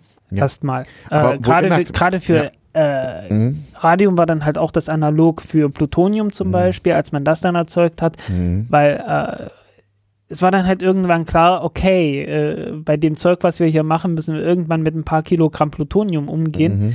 Wenn jetzt schon ein paar Milligramm oder Mikrogramm Radium ernsthaft schädlich sind, mhm. dann sollten wir ernsthaft wissen, was wir hier tun, äh, genau. wenn wir das, wenn wir das dann irgendwann machen. Genau, genau. Und das machte man dann ja auch. Das machte man. Und stellte dann fest, außer dicken Bleiwänden helfen auch einfach mal ein paar, paar Kubikmeter Wasser ganz gut gegen radioaktive Strahlung und hat auf die Weise versucht, sich zu schützen. Äh, ja, nicht nur versucht. Also äh, die waren insgesamt ziemlich erfolgreich. Also mhm. im, im, Vergleich zu äh, vielen anderen Dingen, äh, also der, der Umgang mit äh, äh Dampfmaschinen des 19. Jahrhunderts war wohl äh, deutlich äh, ja, hat mir Opfer gefährlicher. Zweifellos, ja. hat zweifellos sehr viel mehr Opfer gekostet. Aber halt mal fest, es geht, es ging alles unheimlich schnell. Also von den, im Grunde genommen so von, von den ersten Ideen, da könnte was sein, bis zu ganz schön viel Wissen, das waren, das waren im Grunde 20, 25 Jahre. Ja. Also im Prinzip, wir haben heute 2016, wenn man sich so den Zeitpunkt zurückdenkt, den, also den Zeitraum, den ich noch ganz gut überblicken kann, zum Beispiel bis zur deutschen Einheit 1990 sind 26 Jahre, für mich eine völlig überschaubare Zeitspanne. Da ist irrsinnig viel passiert. Also wenn Leute heute denken, oh Gott, oh Gott, alles geht immer schneller, dann kann man nur sagen, Blödsinn. Dam ja, als, damals ging es auch schon schnell. Als Mensch, der in der DDR äh, äh, geboren mhm. wurde, muss ja. ich sagen, mhm. äh, okay, im Westen ist es alles ziemlich äh, äh hängen geblieben. Mhm. Äh, aber so die, die ersten zehn Jahre nach der Wende, das ging richtig schnell. Ja, ging schnell, das ne? stimmt. Mhm. und danach wurde es irgendwie komisch. Ja. ähm, aber 19. Jahrhundert, da ging es auch sehr, sehr schnell. Mhm. Ähm, ja, äh, man hat halt jede Menge. Wo waren wir stehen geblieben? Äh, ja, wir, wir waren halt an dem Punkt gelangt, dass man die ersten Grenzwerte halt genau, festgelegt man hat. Wusste, die Sache man, ist man konnte, man hatte schon in den 30er Jahren hatte man diese, diese Scanner gehabt, dass man den ganzen Körper abscannen konnte, wie viel, äh, wie viel Radioaktivität wie, im Körper war. Auf welcher Technik basierten die? Also Geiger-Müller-Zählrohr oder? Irgendwas in der Richtung auf jeden Fall. Mhm, also das war auf jeden Fall elektrisch und Ach, ich müsste, ich müsste nachgucken, was es mhm. war. Das, mhm. äh, das Dumme ist, das war halt aus diesem Radioactivity and Health und der hat sich da nicht wirklich äh, näher mit den Details beschäftigt. Mhm. Der meint halt mhm. bloß, jo, die haben das damals schon gemessen. Mhm. Okay. okay. Und ja, äh, es gab auch diese ganze Saga mit dem, äh, mit dem Radon. Mhm. Also Radon das, das war halt Gas aus, was äh, ein Resultat des Radiumzerfalls ist. Äh, genau. Also Uranerze sind echtes Scheißzeug. Mhm. Also Uranerze, wenn man, äh, äh, wenn man Uran so äh, als, als Atommüll bezeichnen würde, äh, das ist ernsthaft schlimm, wenn man das im Vergleich zu, mhm. zu dem nimmt, was man, äh, was man so entlagern will. Mhm. Äh, ich meine, das zerfällt und es wird ein Gas draus. Mhm. und dieses Gas verteilt sich dann halt mhm. in der Luft, mhm. gerade wenn man das versucht abzubauen. Und äh, das wusste man. Hat man sich schon gedacht, naja, das ist so radioaktiv und mhm. wenn Radium so schlimm ist, naja, vielleicht ist, Rad ist das Radon dann dafür zuständig, dass man äh, äh, Lungenkrebs in diesen Stollen, wo besonders mhm. viel Radon drin ist, bekommt. Mhm. Und hat sich dann gesagt, ja, gut, untersuchen wir das doch mal. Mhm. Ne? Ähm, Luft mit Radon irgendwie zu bekommen, ist gar nicht so schwierig. Man, man geht ins nächste Bergwerk, ne? Nö, ich meine jetzt unter Laborbedingungen. So. Mhm. Äh, nee, man nimmt sich einfach eine, eine Radiumprobe und da kommt ja genügend Radon raus. Mhm. Mhm. Wenn Radium zerfällt, kommt ja Radon raus. Mhm. Ist ganz leicht. Mhm. Äh, und hat sich dann gesagt, gut, äh, nehmen wir uns mal ein paar Labortiere und äh, die sollen das mal einatmen. Mhm.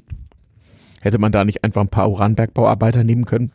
Mm, naja, äh, so doch zynisch davon. Naja, äh, man wollte ja möglichst hohe Dosen nehmen und äh, so. gucken, dass man, äh, dass man da irgendwie Effekte ah, erzeugt. Genau. Das war der Beginn der sogenannten Dosimetrie, nämlich der Lehre von der Wirkung von Strahlen auf ähm, äh, Organismen. Ja, ja. Äh, was nochmal äh, ein ganz anderes Ding ist als nur Chemie und Physik. Da kommt halt Medizin ins Spiel und auch ganz viel Erfahrungswissen. Und da haben die Mediziner auch sehr viel zu beigetragen und sie haben dieses Wissen durch Experimente, unter anderem durch Tierversuche ähm, äh, letztlich ermittelt. Ja, also Menschenversuche wäre irgendwie auch äh, rein menschlich gesehen nicht vertretbar. Na, die hat man dann in 40 und 50ern gemacht, unfreiwillig, aber da kommen wir später drauf. Unfreiwillig und freiwillig, ja. Mhm. Also äh, mhm. Äh, nicht sehr schön teilweise. Ähm, ja, hat man untersucht an den Tieren und hat festgestellt, ja, Radon, äh, irgendwie macht das nicht so viel. Hm. Und äh, ah, man war kurz davor. Äh, Wissenschaft ist halt immer so ein Ding, es ist wie so eine Wunderlampe, wie der Genie aus der Wunderlampe. Mhm. Äh, du musst die Fragen, die du an die Wissenschaft stellst, manchmal sehr genau stellen. Mhm. Ähm, mhm. Weil der Punkt ist, das Schädliche ist nicht das Radon, das Schädliche ist das, was bei dem Radon entsteht, weil äh, da entstehen nochmal radioaktive Stoffe. Und die äh, setzen sich sehr gerne an Staubteilchen ab und mhm. davon hat, die hat man im, im Bergwerk doch recht Eigentlich, häufig ja. und äh, es, es entsteht halt so ein, ein äh, ja, man hat halt ein, ein sehr radioaktives äh, Gemisch dann halt in der Luft. Genau. Teilweise also ein Staub. radioaktiver und wenn man Stoff das, wenn man Lage, das einatmet, ja. dann bleibt das halt auch hängen in der Lunge ja. und es bleibt dann auch drin im Körper. Mhm. Im Gegensatz zum Radon. Beim mhm. Radon hat man das untersucht, man hat dann geguckt, okay, Einatmen, es, wird ausatmen, ja. es, wird im Bla es wird auch im Blut aufgenommen, aber kurz danach geht das auch wieder raus. Mhm. Das sah nicht nach einem Problem aus. Nein, nein. Was man verstehen musste, ist, dass eben radioaktive Stoffe äh, nicht radioaktive Stoffe in ihrer Umgebung in strahlende verwandeln können und dass das auch sozusagen in sehr nee, das war's Umfang. Nicht. Das war nicht das nein, nein, nein, nein, nein, das war der gleiche Stoff. Mhm. Äh, es ist halt nur so, dass das Radon halt dann irgendwann nicht mehr Radon war, sondern halt äh, Polonium. Ach so. Und von Stimmt, dem Polonium ja. haben sie dann gekriegt. Wunderbar. Ja. Äh, Polonium, Polonium 210, glaube ich, nicht? Äh, später ja nochmal zu berühren. Es gibt auch noch 218. Ah, 218. 218, 214, äh, mhm. 210. Es gibt vor allen Dingen auch Blei, Blei 210. Das hat von dem ganzen Kram die längste Halbwertszeit, irgendwie mhm. um die 20 Jahre. Mhm, mhm, mhm, mhm ah, und das, das, alle Stoffe, die man nicht haben will, jedenfalls nicht in seiner Nähe, nicht? Äh, die du definitiv in deiner Nähe haben wirst, äh, weil, naja, ein bisschen Radon Radon hast du fast überall und das zerfällt halt. Okay. Äh, und wer raucht, ja, der hat das sowieso. Ne? Also, Wieso das? Äh, weil sich das, äh, weil sich das Blut, äh, weil sich das Polonium in dem Tabak teilweise anreichert. Ach. Ja. Tabakpflanzen akkumulieren. Ja. Ach, cool. Ja, und äh, außerdem, äh, wenn du, wenn du in einem stark radonbelasteten äh, Gebiet bist, mhm. Äh, dann, ja, wenn du rauchst, mhm. dann hast du da Rauchteilchen. Ah, und da kann sich das ansammeln. kann sich das ansammeln. Also, ja, der, der, der sozusagen, so der Uranbergarbeiter, der noch ordentlich Quarz hat, ein doppeltes Problem. Äh, ja. Verstehe. nicht unbedingt, ich weiß es nicht. Äh, auf jeden Fall, Rauchen ist eine sehr schlechte Idee. Also, äh, wer raucht, bekommt zu 90, stirbt zu 90 Prozent nicht an Lungenkrebs. Das ist gut. Ja, das ist toll. Äh, ich auch. Der Rest der Bevölkerung äh, zu mehr als 99, sehr viel mehr als 99 Prozent nicht. Mhm, okay. Also, ja. äh, so ist das mit den statistischen Idee. Zusammenhängen, genau. Ja. Aber naja, das Leben ist ohnehin gefährlich. Ja. Jedenfalls, ähm, jedenfalls, was da entsteht, ist halt unter anderem auch dieses Blei 210. Mhm. Das führte dann mal äh, in einem Kernkraftwerk dazu, das sich noch im Bau befand. Also sehr das war noch, später. war noch, ja, ja, sehr viel später. Äh, und war noch nichts drin, ne? Es waren noch mhm. keine Brennstäbe drin, mhm. nichts, aber es war halt schon das ganze Monitoring-Equipment, mhm. das war alles schon da.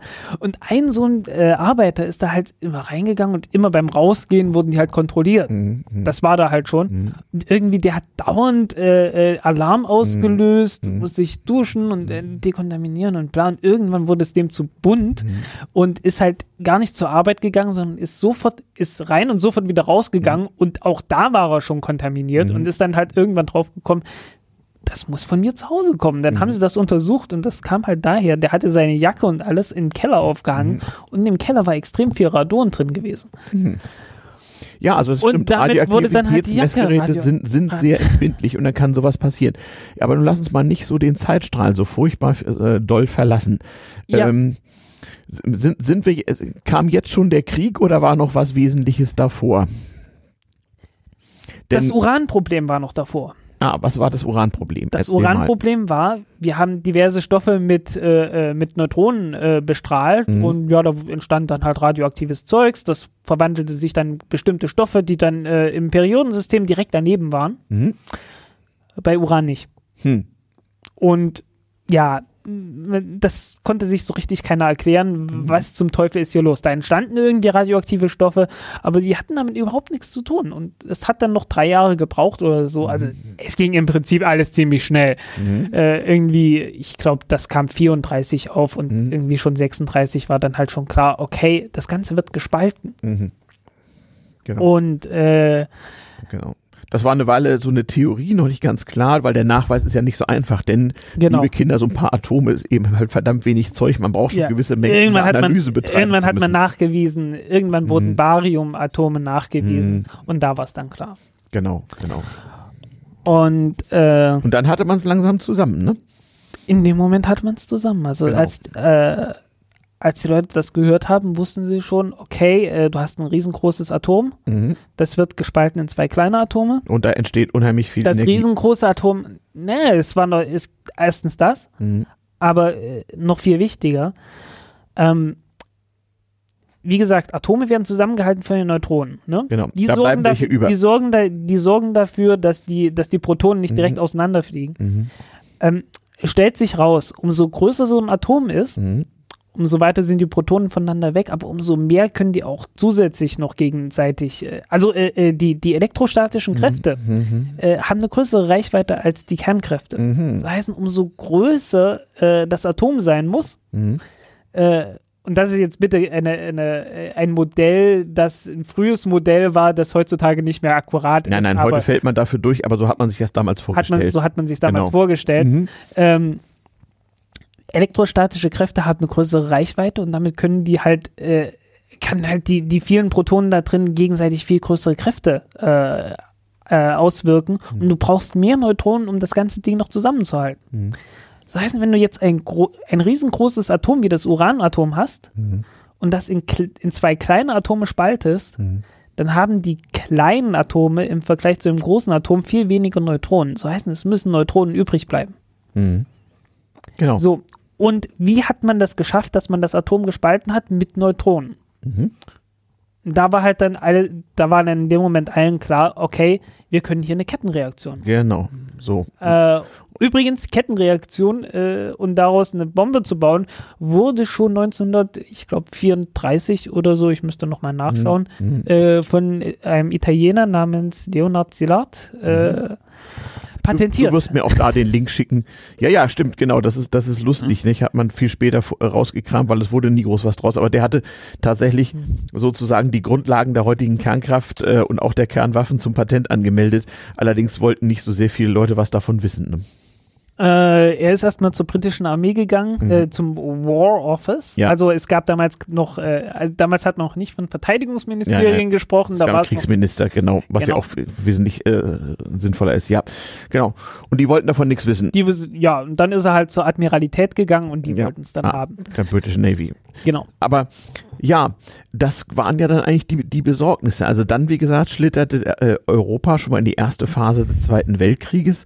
Und dann müssen, genau. dann müssen ja die Physiker in aller Welt, also jedenfalls die, die das konnten. Alle wussten es. Es wussten alle. Es wussten die Italiener, haben, es, wussten ach, die, es ach, wussten die Italiener, ja. es wussten die Russen, es wussten ja. die Engländer, die sagen, aber, also, also, alle Ach du liebe Zeit, hier gibt es potenziell ein riesengroßes Problem. Die Frage ist nur, äh, wer, wer kommt zuerst drauf oder was, was wird eigentlich passieren? Na, so, äh, Denn die Politiker bisschen, hatten das ja nicht auf dem Schirm, nicht? Ein also, bisschen, ja, ja. Erstens, die Politiker hatten es noch nicht auf dem Schirm. Mhm.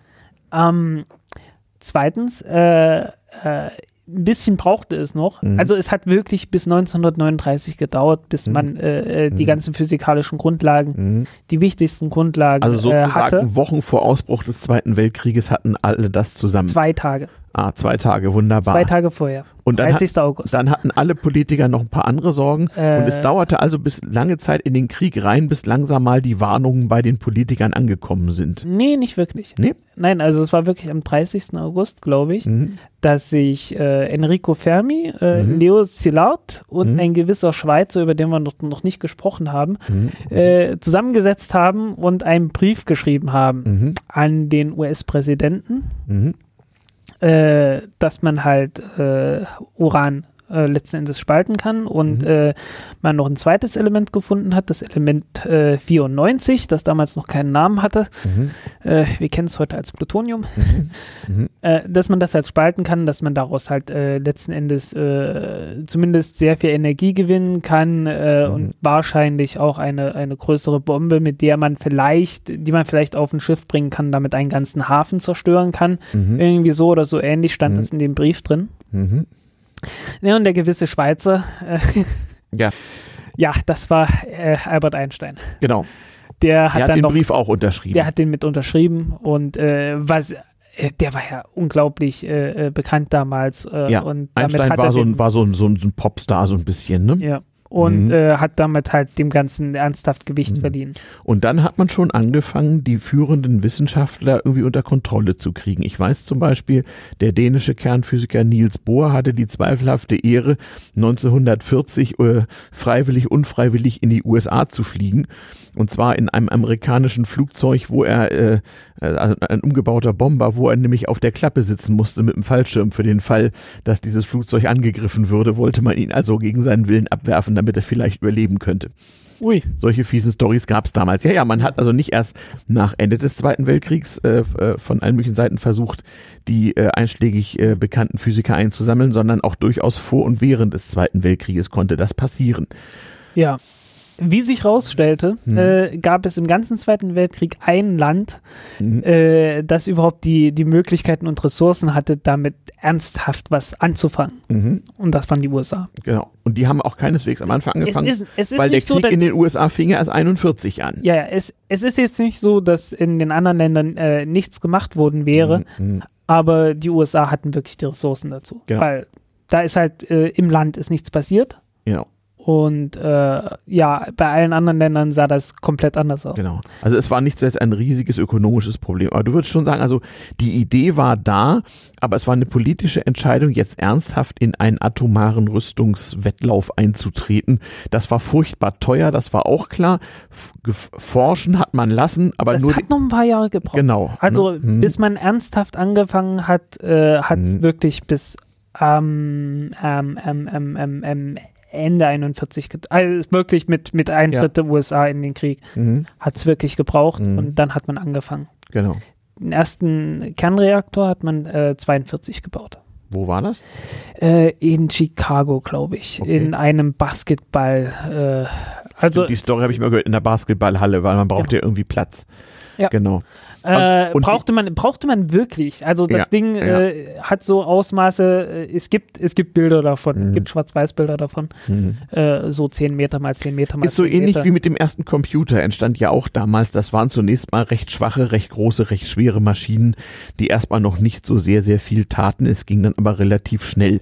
Also diesen ersten Atomreaktor darf man sich jetzt nicht als hochwissenschaftliches, riesiges Gerät vorstellen. Das sah doch eher schlicht aus, aber sehr groß. Ja, ein, ein schlichtes, riesiges Gerät. Genau, mit großen Graphitblöcken, glaube ich. Ne? Genau. Mhm. Äh, sehr sauberes Graphit. Also das mhm. war, das war wirklich Graphit, das man äh, extra mit Elektroden erzeugt hat, mhm. so dass man. Mhm. Es musste sehr, sehr sauber sein, mhm.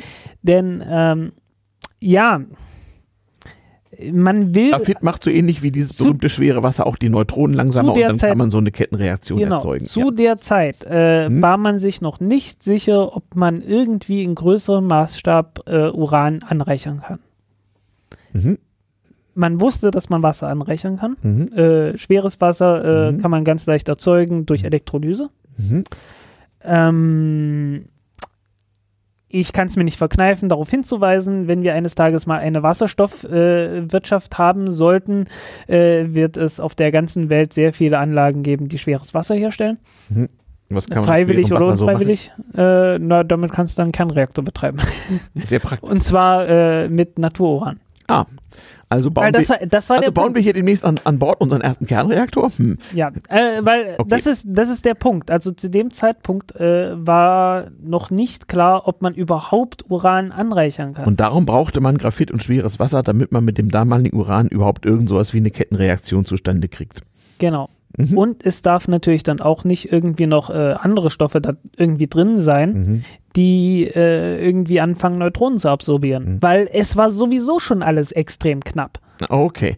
Also halten wir noch, halten wir mal Und, fest. Und äh, das war eines der, das war eine, warte, ganz ja. kurz noch, das ja. war eine, eines der Dinge, äh, die in Deutschland nicht bekannt waren, dass man mhm. Graphit so sauber machen kann, dass es tatsächlich so wenig äh, mhm. Neutronen absorbiert. Okay. Man hat damals geglaubt, okay, Graphit ist nicht geeignet mhm. und hat äh, deswegen sich komplett auf schweres Wasser verlegt. Genau. Aber interessant, also was ist ein Kernreaktor? Also das ist äh, ein spaltbares Material, also entweder das spaltbare Uranisotop 235 oder äh, eines der spaltbaren Plutonium-Isotope, äh, ich glaube 239, nicht wahr? Ja. In entsprechenden Anteilen in auf meistens, meistens das ungerade genau, Zeug. Auf, auf wohl definierten Abständen und zusammengebracht mit einem Material, was den Neutronenflug so bremst, dass da eine Kettenreaktion entsteht. Also im Grunde ein mechanisch sehr einfacher Prozess, der physikalisch höchst interessante Wirkungen genau. äh, äh erzeugt. Äh, und die Idee ist dann noch äh, ein paar äh, bewegliche Dinge zu haben, mhm. Äh, Stäbe zu haben, die Neutronen genau. absorbieren können, damit man das Ganze genau. kontrollieren ich glaub, am Anfang kann. hat man einfach die, die großen Graphitblöcke so auseinander und zusammengerückt und nö, nö, nö, nö man hatte, nee, man hatte einen Stab.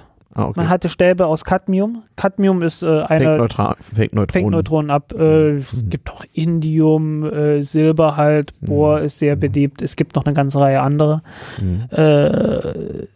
Hängt dann auch immer davon ab, we mhm. äh, welche Neutronen mit wie viel Energie man gerade abfangen will, jada jada.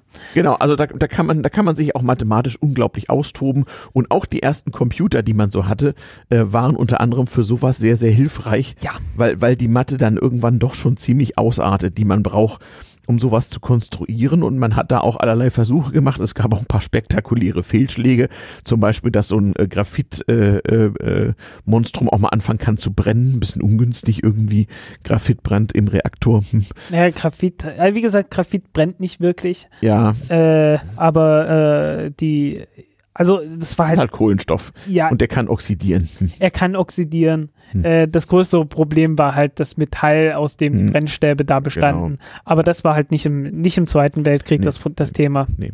Also halten, halten wir fest, es ging alles relativ schnell und ja. kurz bevor der Krieg vorbei war, hat man es ja tatsächlich noch geschafft, äh, so Kernwaffen zu zünden. Man wusste auch da noch äh, gar nicht so ganz genau, was man tat. Es gab also die dollsten Warnungen und Theorien. Ich glaube, beim ersten Kernwaffenversuch, ob, Doch, irgendwie, die, ob irgendwie die Atmosphäre anfängt zu brennen man, oder hat so. Hat man aber vorher, hat man, hat man durchgerechnet und äh, Gemein, hat sehr schnell, kann nicht reichen. Okay. Punkt. Äh, noch dazu äh, besteht unsere Atmosphäre zu 78 Prozent aus einem ziemlich guten Neutronenabsorber. Aus Stickstoff. Achso, Stickstoff, äh, was, ma was macht er, wenn man den mit Neutronen beschießt?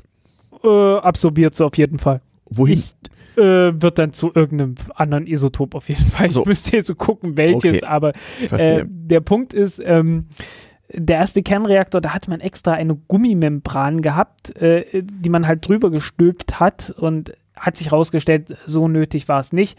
Aber äh, man hat halt vorgehabt, das Ding da drüber zu stülpen und dann die Luft rauszuziehen, damit man nicht so viel, nicht so viel Stickstoff drin hat. Ah, weil der Stickstoff fängt Neutronen. Genau. Mhm.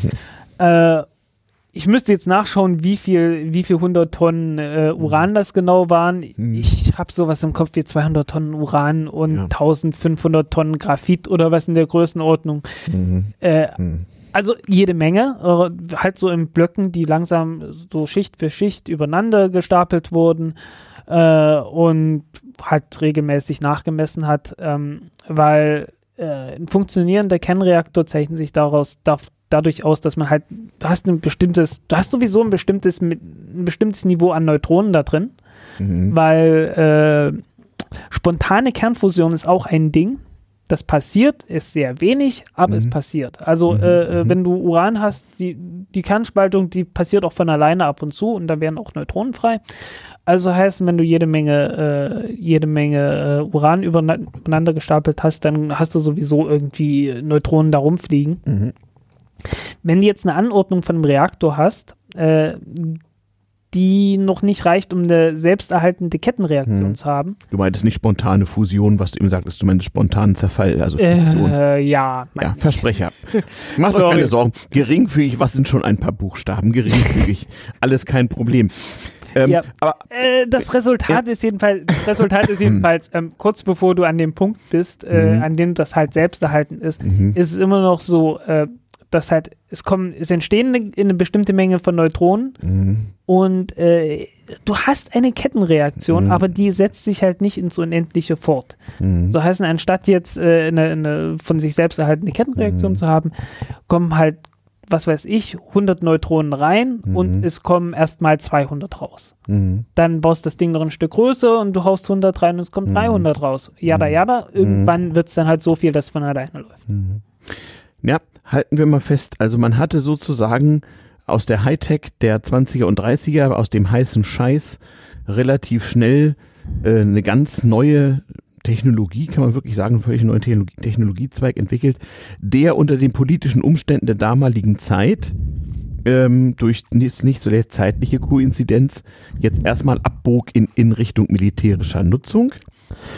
Ja. Und, und, und auch, man hatte gleichzeitig einen Lernprozess, einen Lernprozess dahingehend, dass äh, die, diese ganzen neu entdeckten radioaktiven Strahlungen äh, zwar manchmal medizinisch einsetzbar sind im Grundsatz, aber noch nicht so ganz bekannte negative Gesundheitswirkungen hatte, die man noch nicht so richtig einschätzen konnte.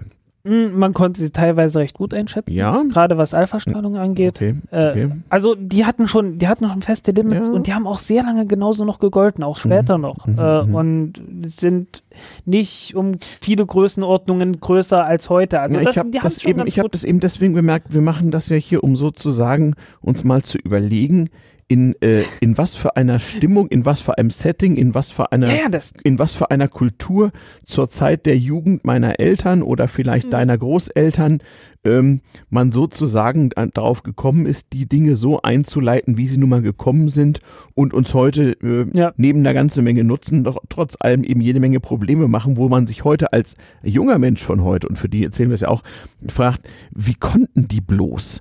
Und das ist eigentlich erklärbar, wenn man einfach mal schaut, wie das, wie das damals lief und was man so als Normalbürger davon wusste, was man für einen Eindruck davon hatte und wie die Wichtigkeit der Sache war ja, und wichtig war es halt, zu dem Zeitpunkt sah es für die Leute und äh, einer der Typen, die da gearbeitet haben, war Richard, Richard Feynman. Mhm. Äh, der hat ziemlich viele Bücher geschrieben, die man nachlesen kann. Mhm.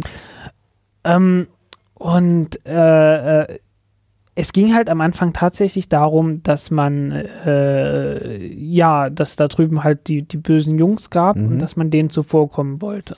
Also es gab den militärischen Rüstungswettlauf mit unglaublichen Ressourcen. Wir das, kennen es aus der Über... Zweitens halt die, die mhm. Wissenschaft, ganz einfach. Einfach, genau. so, um, um, zu wissen, wie das funktioniert. Ja, ich, und es wollte, ist dann ich, ich so ein bisschen, es ist so ein bisschen Sport, es ist so ein bisschen was Sportliches fast, ne? Ja, du willst halt besser sein. Ich wollte sein gerade zu Ende ausführen. Äh, so dieses Argument, diesen Aufwand würde ja niemand treiben wir kennen das aus der Überwachungsdebatte, ähm, genau, diese, äh, genau dieses Argument und seine Ungültigkeit kann man auch da sehen. Wie du richtig schon gesagt hast, der Bau der ersten Atomwaffe war eine unfassbare ökonomische Aktivität, die riesige Ressourcen verschlungen hat.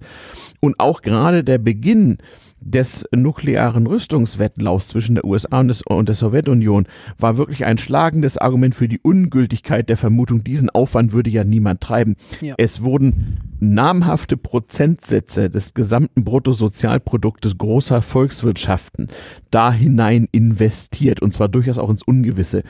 Da könnten sich alle Venture Capitalists von heute äh, äh, wirklich äh, am mhm. Kopf krassen, wenn sie das sehen würden, mit welchem unglaublichen Aufwand man das gemacht hat. Eigentlich nur noch vergleichbar etwas später bei, bei dem äh, äh, Wettlauf in den Weltraum, bei der Raumfahrt. Da war das ja. ähnlich. Ne? Da galt auch das Argument, diesen Aufwand würde ja niemand treiben. Und da gab es natürlich auch wieder Zusammenhänge zwischen Militär, Raumfahrt, Kernkraft und man so weiter. Sich, ja, ja, und ah, man kann sich fragen, äh, wieso haben die das gemacht? Ähm, weil es setzt sich ja fort, also die haben, die haben äh, bessere Kernreaktoren entwickelt. Der erste mhm. Kernreaktor, der hat äh, irgendwas um die 100 Watt erzeugt. Stimmt, hat, genau. Die oder ersten, 200, 200 ersten, Watt, glaube ich. Die ersten, die wirklich vor allem zum Stromerzeugen gemacht wurden, kamen so Mitte 50er Jahre, ne? So. Ja, ja. Vorher äh, hatte man gar keine noch, Kernkraftwerke, ne? Kommen wir noch dazu. Okay. Äh, und dann hat man festgestellt, okay, wenn wir das jetzt mit ernsthaften Leistungen äh, betreiben wollen, mhm. äh, dann müssen wir das Ding komplett neu aufbauen und ringsrum mhm. äh, eine, einen Strahlenschutz haben. Mhm. Äh, und hat man dann auch gemacht, hat das Ding abgebaut, irgendwo mhm. anders wieder aufgebaut und mhm. hat es dann mit ein paar Kilowatt betrieben mhm. und hat dann festgestellt, ach verdammt, äh, wenn wir jetzt so einen riesen Block haben, auch wenn er ziemlich viel wiegt und den aber dauerhaft mit äh, ein paar Kilowatt betreiben, dann heizt er sich auf. Mhm. naja, mh, hm, hat man wieder noch einen neuen gebaut. Äh, mhm. Das war dann der X10-Reaktor. Mhm. Äh, 10 Megawatt oder so. Mhm. Und dann sind wir jetzt schon in der Größenordnung. Äh, der war dann luftgekühlt. Mhm. Äh, halt, wie man es dann auch später von Sellafield oder so kennt. Lass mich raten, die, diese Luft äh, hat alles rausbefördert, was da gerade lose war in diesem Reaktor. Äh, ja. War wahrscheinlich auch ungesund da zu wohnen dann, ne? Ähm, weiß ich nicht. Ich habe noch nicht habe ich da schon mal irgendwas dazu gelesen? Ich glaube dort nicht, aber mhm. äh, es kam da an sich nicht allzu viel raus. Mhm. Ähm, weil es ist ja sowieso äh, abgekapselt. Mhm. Also du hast nicht einfach bloß das Uran da reingelegt, sondern mhm. das, das war nochmal eingehüllt in was. Ah, okay, verstehe. Und äh, okay. so einfach ist das nicht. Okay. Wann ist man sich denn überhaupt darüber klar geworden, dass man da ein potenzielles Emissions- und Abfallproblem hat? Wie lange hat denn das gedauert?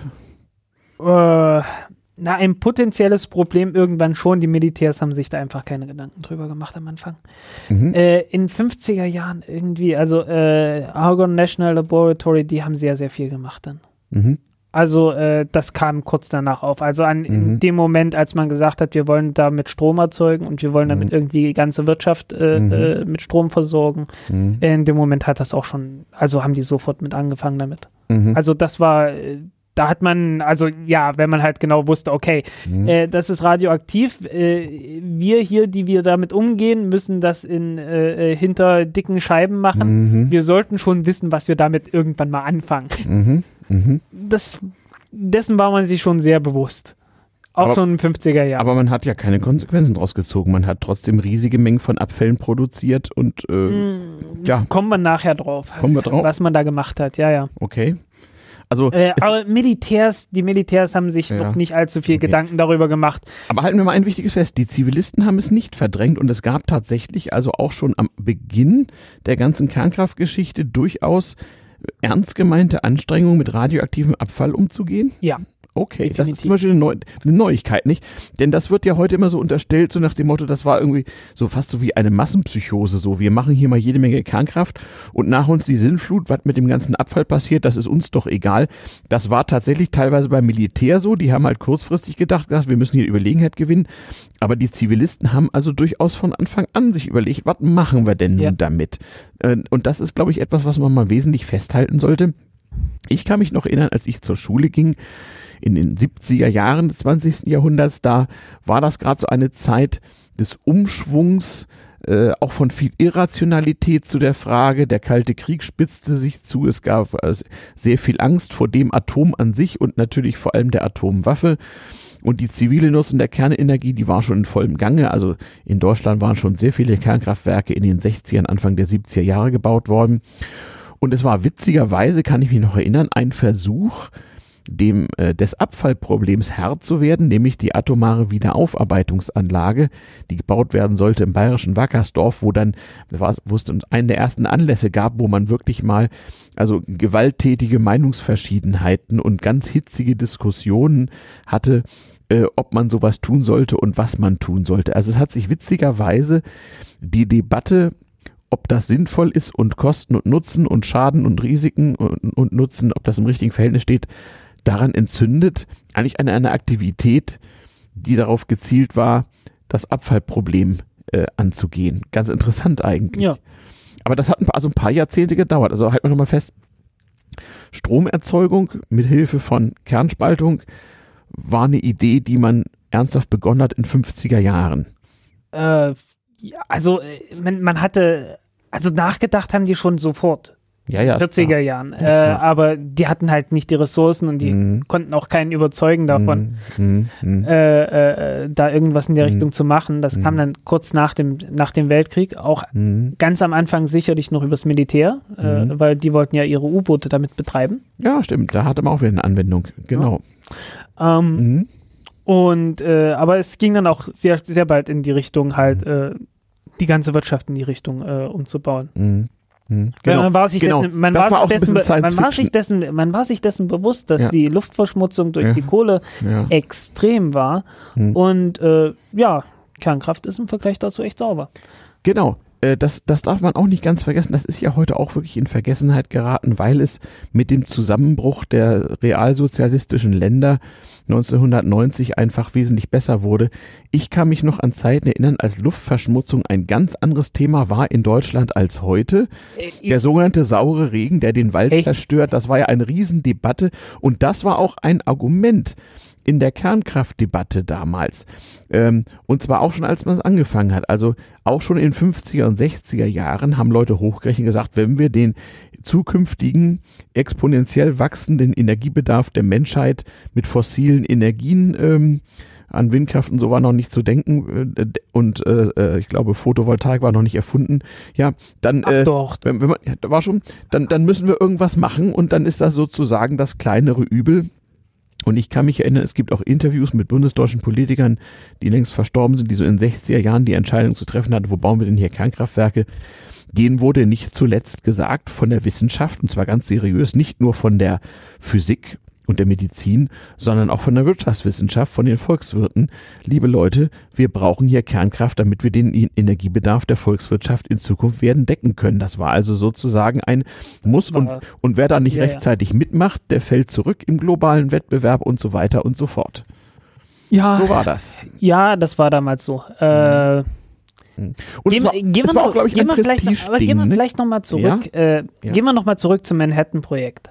Manhattan-Projekt ist also das Projekt, was die erste Atombombe hervorbrachte. Genau. Hm. Äh, und die mussten halt erstmal sich überlegen, okay, wie bauen wir das Ding? Hm. Und wie gesagt, die hatten Mittel, die hatten die Möglichkeit gehabt, alle Ansätze gleichzeitig zu, zu untersuchen. Genau. Man Im Gegensatz nicht etwa so und so baut man eine Atombombe, sondern man hatte mehrere Ideen, wie es klappen könnte und man hat alle probiert. Genau. Und mhm. äh, hat dann mehrere gefunden, die tatsächlich funktioniert haben. War ja auch so. Ne? Die erste Atombombe und die zweite waren unterschiedliche Technologien. Genau. Und waren ja auch ein Bluff, denn eine dritte hätten sie gar nicht gehabt, aber dann war der Krieg auch vorbei. Äh, eine dritte hätten sie gehabt. Ja? Ja. Okay. Glaube ich, relativ bald danach. Mhm. Und dann bis Ende mhm. des Jahres äh, ja. relativ regelmäßig. Mhm. Also äh, so schlimm war es nicht. Mhm. Ähm, äh, was man, also es gab halt einmal die, die, die Idee, okay, wir reichern einfach das spaltbare Element an, mhm. äh, das spaltbare Isotop an mhm. vom Uran und mhm. hat dann äh, verschiedene Möglichkeiten gebaut. Man hat alle benutzt. Mhm. Äh, eine davon war die, äh, äh die thermische Diffusion. So mhm. heißen, man lässt das einfach äh, durchdiffundieren durch, ein, äh, durch eine Barriere, über dessen Material man sich am Anfang noch nicht ganz bewusst war. Das hat man dann im Laufe der Zeit entwickelt. Mhm. Äh, und das ist tatsächlich das gewesen, was auch später noch sehr lange erfolgreich war. Äh, jetzt vor kurzem, also das ist bis vor kurzem noch gelaufen in den USA, genau auf diesem Prinzip. Mhm. Äh, als jetzt Iran äh, die Zentrifugen gebaut hat, mhm. da habe ich so gewitzelt, ja, die Amerikaner sind nur neidisch, weil die Iraner jetzt auch noch vor denen liegen. Mhm. Äh, weil es, ist so, es braucht unglaublich viel Energie, so im Vergleich mhm. zu allen anderen Möglichkeiten, mhm. durch diese thermische Diffusion äh, Uran anzureichern. Andere Möglichkeit war, ähm, du schickst das Ganze durch ein Magnetfeld durch und die, das schwerere Isotop wird halt weniger stark abgelenkt wie das leichtere Isotop. Mhm. Also es geht hier immer darum, äh, aus, äh, äh, aus einer Mischung verschiedener Uranisotope dasjenige, was man braucht, irgendwie rauszutrennen. Und unglücklicherweise ist das nur in geringen Prozentsätzen vorhanden in der Natur. Genau, 0,71 Prozent. Mhm, genau. Und äh, ja, das hat man dann auf die Art und Weise langsam, aber sicher irgendwann mhm. angereichert gehabt. Mhm. Ähm, B-Variante ist, was ist, wenn das nicht klappt? Mhm. Äh, und in dem Fall brauchst du halt irgendwie ein spaltbares Ding, mhm. An das du rankommst, mhm. mit Methoden, die du schon kennst. Mhm. Äh, und das spaltbare Ding ist halt Plutonium und Plutonium ist nicht Uran. Nee. Das heißt, du kannst mit chemischen Methoden das mhm. Uran von dem Plutonium trennen. Aber Plutonium kommt doch in der Natur nicht vor, oder kaum? Genau. Also? Musst du es erzeugen. Womit? In einem Kernreaktor. Ah, das konnte man schon. Sobald du einen Kernreaktor betreibst, entsteht mhm. automatisch Plutonium. Ah. Also zumindest wenn du, wenn du Natururan nimmst, mhm. Mhm. Ne, ist halt Uran 238. Daraus drin. wird Plutonium 239. Ja, äh, genau genommen wird erstmal Uran 239 draus, aber mhm. das ist nicht stabil. Mhm. Äh, das zerfällt zu äh, Neptunium 239. Das mhm. ist auch nicht stabil. Das ist, ich weiß nicht, Mhm. Also Halbwertszeit also Ura im Stunden oder Tage, nicht Planeten, sehr lang. Nicht Uranium, Neptunium, Plutonium. Die sind nach so genau den, nach denen sind genau. sie benannt. Weil man hatte eben plötzlich Elemente, die es früher nicht gab und die musste man irgendwie benennen. Und heutzutage gab es ja auch lange Zeit einen Wettbewerb, immer schwere, immer größere Atome, die zwar nur ein paar Millisekunden existieren, ja, aber irgendwie lustig sind. Man es ist jetzt bis zum bis zu 120 gekommen. Wie heißt das? Wie heißt das? Ich äh, hab's schon wieder vergessen. Es gibt immer so Einsteinium, Darmstadtium und andere seltsame. Äh, ja, ja. ja. Ah, naja, wie, wie auch immer. Ähm, wir werden es feststellen, wir werden hier einen Atomreaktor bauen und das C-Basium erfinden. So. Ja. Ähm, wunderbar.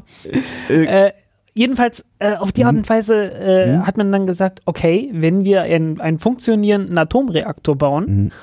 und der ausreichend Leistung hat, mhm. dann können wir in endlicher Zeit äh, mhm. Plutonium herstellen. Mhm. Nächstes Problem. Hat man man hat das Ding betrieben, man mhm. hat das Plutonium abgetrennt mhm. und hat festgestellt, Jungs, daraus können wir keine Atombombe bauen. Hm.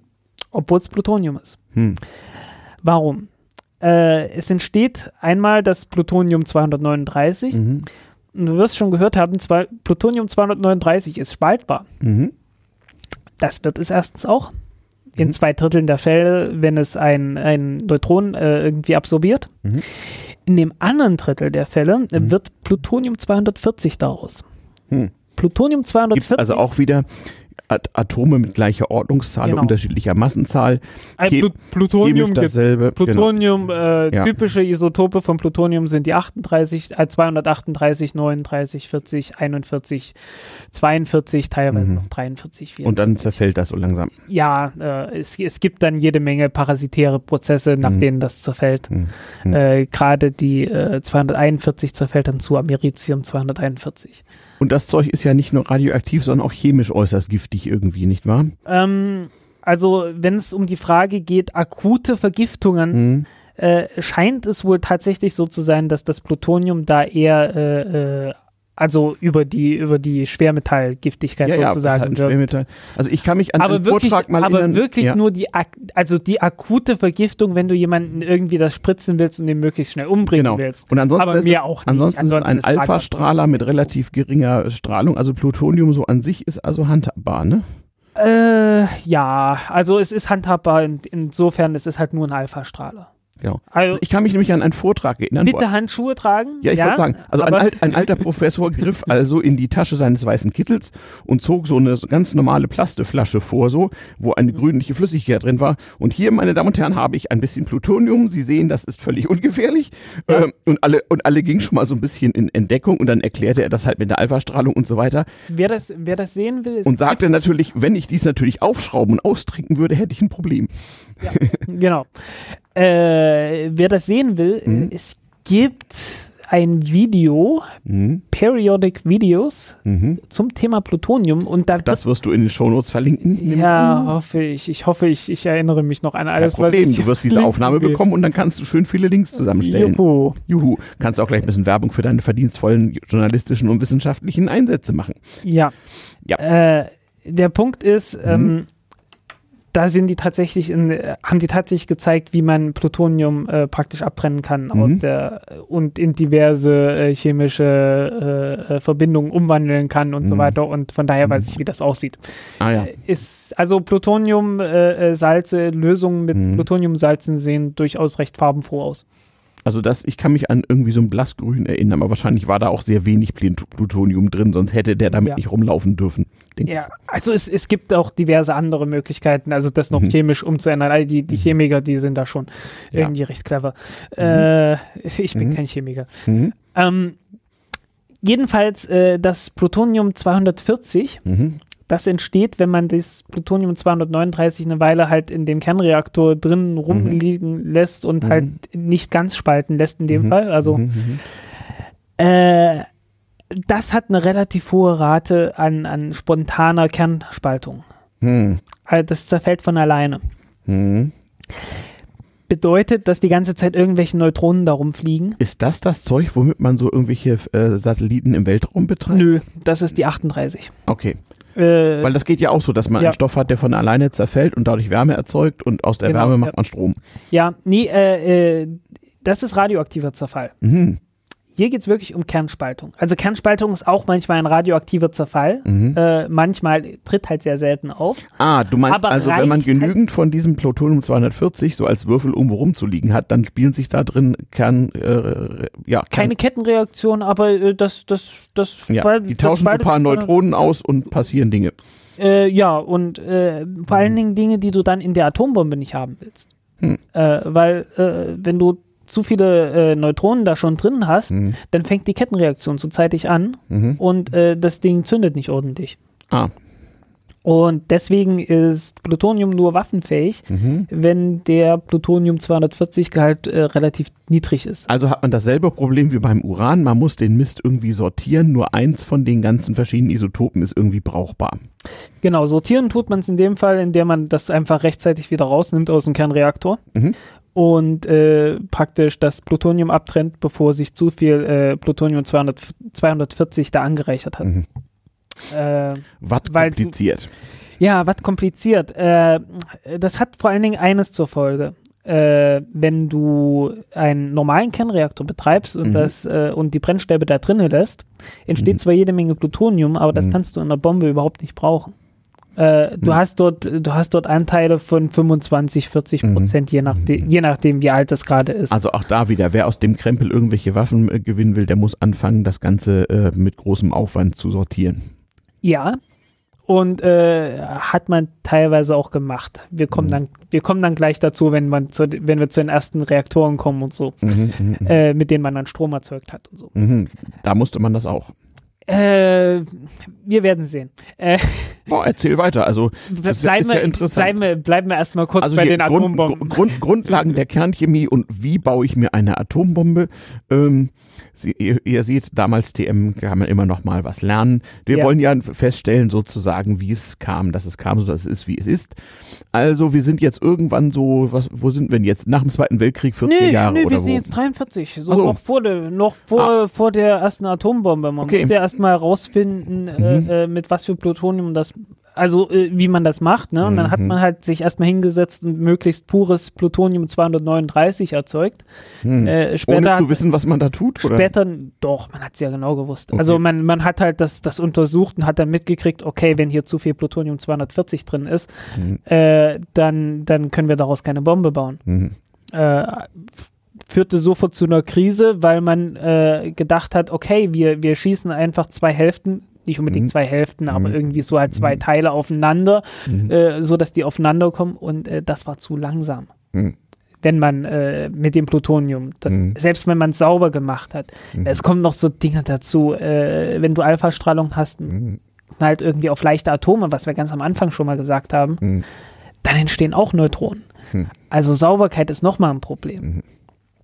Also man äh, musste mit den technischen Dingen der damaligen Zeit riesigen Aufwand betreiben, um irgendwas zusammenzukriegen, was eine solche hm. Kettenreaktion erzeugt. Das Erstens das. Ja. Und dann hat man noch eine neue Technik gebraucht, um das Ganze äh, äh zu hm. komprimieren, nämlich hm. die Implosion. Implosion hm. hat bis dahin noch nie jemand gemacht und die haben das innerhalb von einem Jahr geschafft. Wie haben die das gemacht? Was ist das Verfahren? Experimente. Ja. Äh, äh und die haben halt einfach äh, speziell geformten Sprengstoff benutzt, mhm. um mhm. Äh, die, die Schock, also von außen gezündet mhm. und äh, das Ganze so präzise von der mhm. Zeit her mhm. gemacht, mhm. dass die Schockwellen sich von außen nach innen fortgesetzt haben und den Kern, der in der Mitte war, halt komprimiert haben. Das nennt man dann immer noch Implosion, ja? Das ist Implosion, ja. Außen ist die Explosion, innen ist die Implosion. Okay, also irgendwie verdichten das Ganze und so genau, weiter. Genau, das Ganze verdichtet. Und äh, ja, dann hast du halt eine, eine sehr kompakte Masse, mhm. die sehr viel dichter ist, als was Plutonium eigentlich sein könnte, wenn mhm. es äh, nicht unter mhm. sehr hohem Druck steht. Mhm. Und äh, jetzt musst du noch dafür sorgen, dass das tatsächlich zündet. Und alles entweder, gleichzeitig. Mhm. Entweder äh, hast du schon genügend Neutronen da, aber das ist nicht wirklich gut gesteuert. Mhm. Ja, und du darfst auch nicht zu früh zu viele Neutronen haben, deswegen ja halt der ganze Aufwand mit dem, äh, was für ein Isotop von, wie mhm. viel Isotop von welchem äh, Plutonium Hatten die eigentlich da mal Angst, dass ihnen der Kram einfach mal aus Versehen um die Ohren fliegt? Überhaupt nicht. Ah, hatten sie nicht. Weil, hatten mehr das gegenteilige Problem. Genau, die hatten wirklich okay. mehr das gegenteilige Problem gehabt. Mhm. Mhm. Um, ja, da drin brauchst du dann tatsächlich noch einen Zünder, der dann genau im richtigen Moment mhm. Neutronen freisetzt, mhm. äh, einfach damit die Kettenreaktion ein bisschen abgekürzt wird am Anfang. Ja, ja, und das, liebe Kinder, mit der, mit der damaligen Elektronik, ne? Hm. Nö, hat man nicht gemacht. Das hat man rein mechanisch gelöst. Ach. Ja, man hat äh, Polonium genommen, einen starken Alpha-Strahler mhm. äh, und den mit, äh, was war es, Beryllium oder so. Mhm. Also man hat, hat man getrennt. Mhm. Also man hat so eine Kapsel, auf der einen Seite Polonium, mhm. auf der anderen Seite Beryllium. Mhm. Dann explodiert das ringsrum alles. Mhm. Äh, das Ganze wird super vermischt. Äh, und dann trifft, treffen die Alpha-Strahler vom Plutonium auf das äh, Beryllium und da werden Neutronen frei und tata. Machen wir uns jetzt eigentlich gerade strafbar, weil wir hier gerade die Bombenbauanleitung ins Internet. Äh, die Bombenbauanleitung, also in der Form findest du auf www.nuclearweaponsarchive.org oder auf, ich glaube auch unter Wikipedia. Also findet man echt überall. Wir machen uns hier also nicht strafbar. Gut. Nee, tut, tut mir leid. Also äh, irgendwie, äh, mhm. ja, nee, wir, wir sind hier leider total legal. Mhm. Ähm, hat man später anders gelöst. Äh, mhm. Also äh, moderne Bomben, die benutzen so kleine äh, Teilchenbeschleuniger, um mhm. Äh, Neutronen da genau im richtigen Moment äh, reinzuschießen. Ja, ja. ja, ja.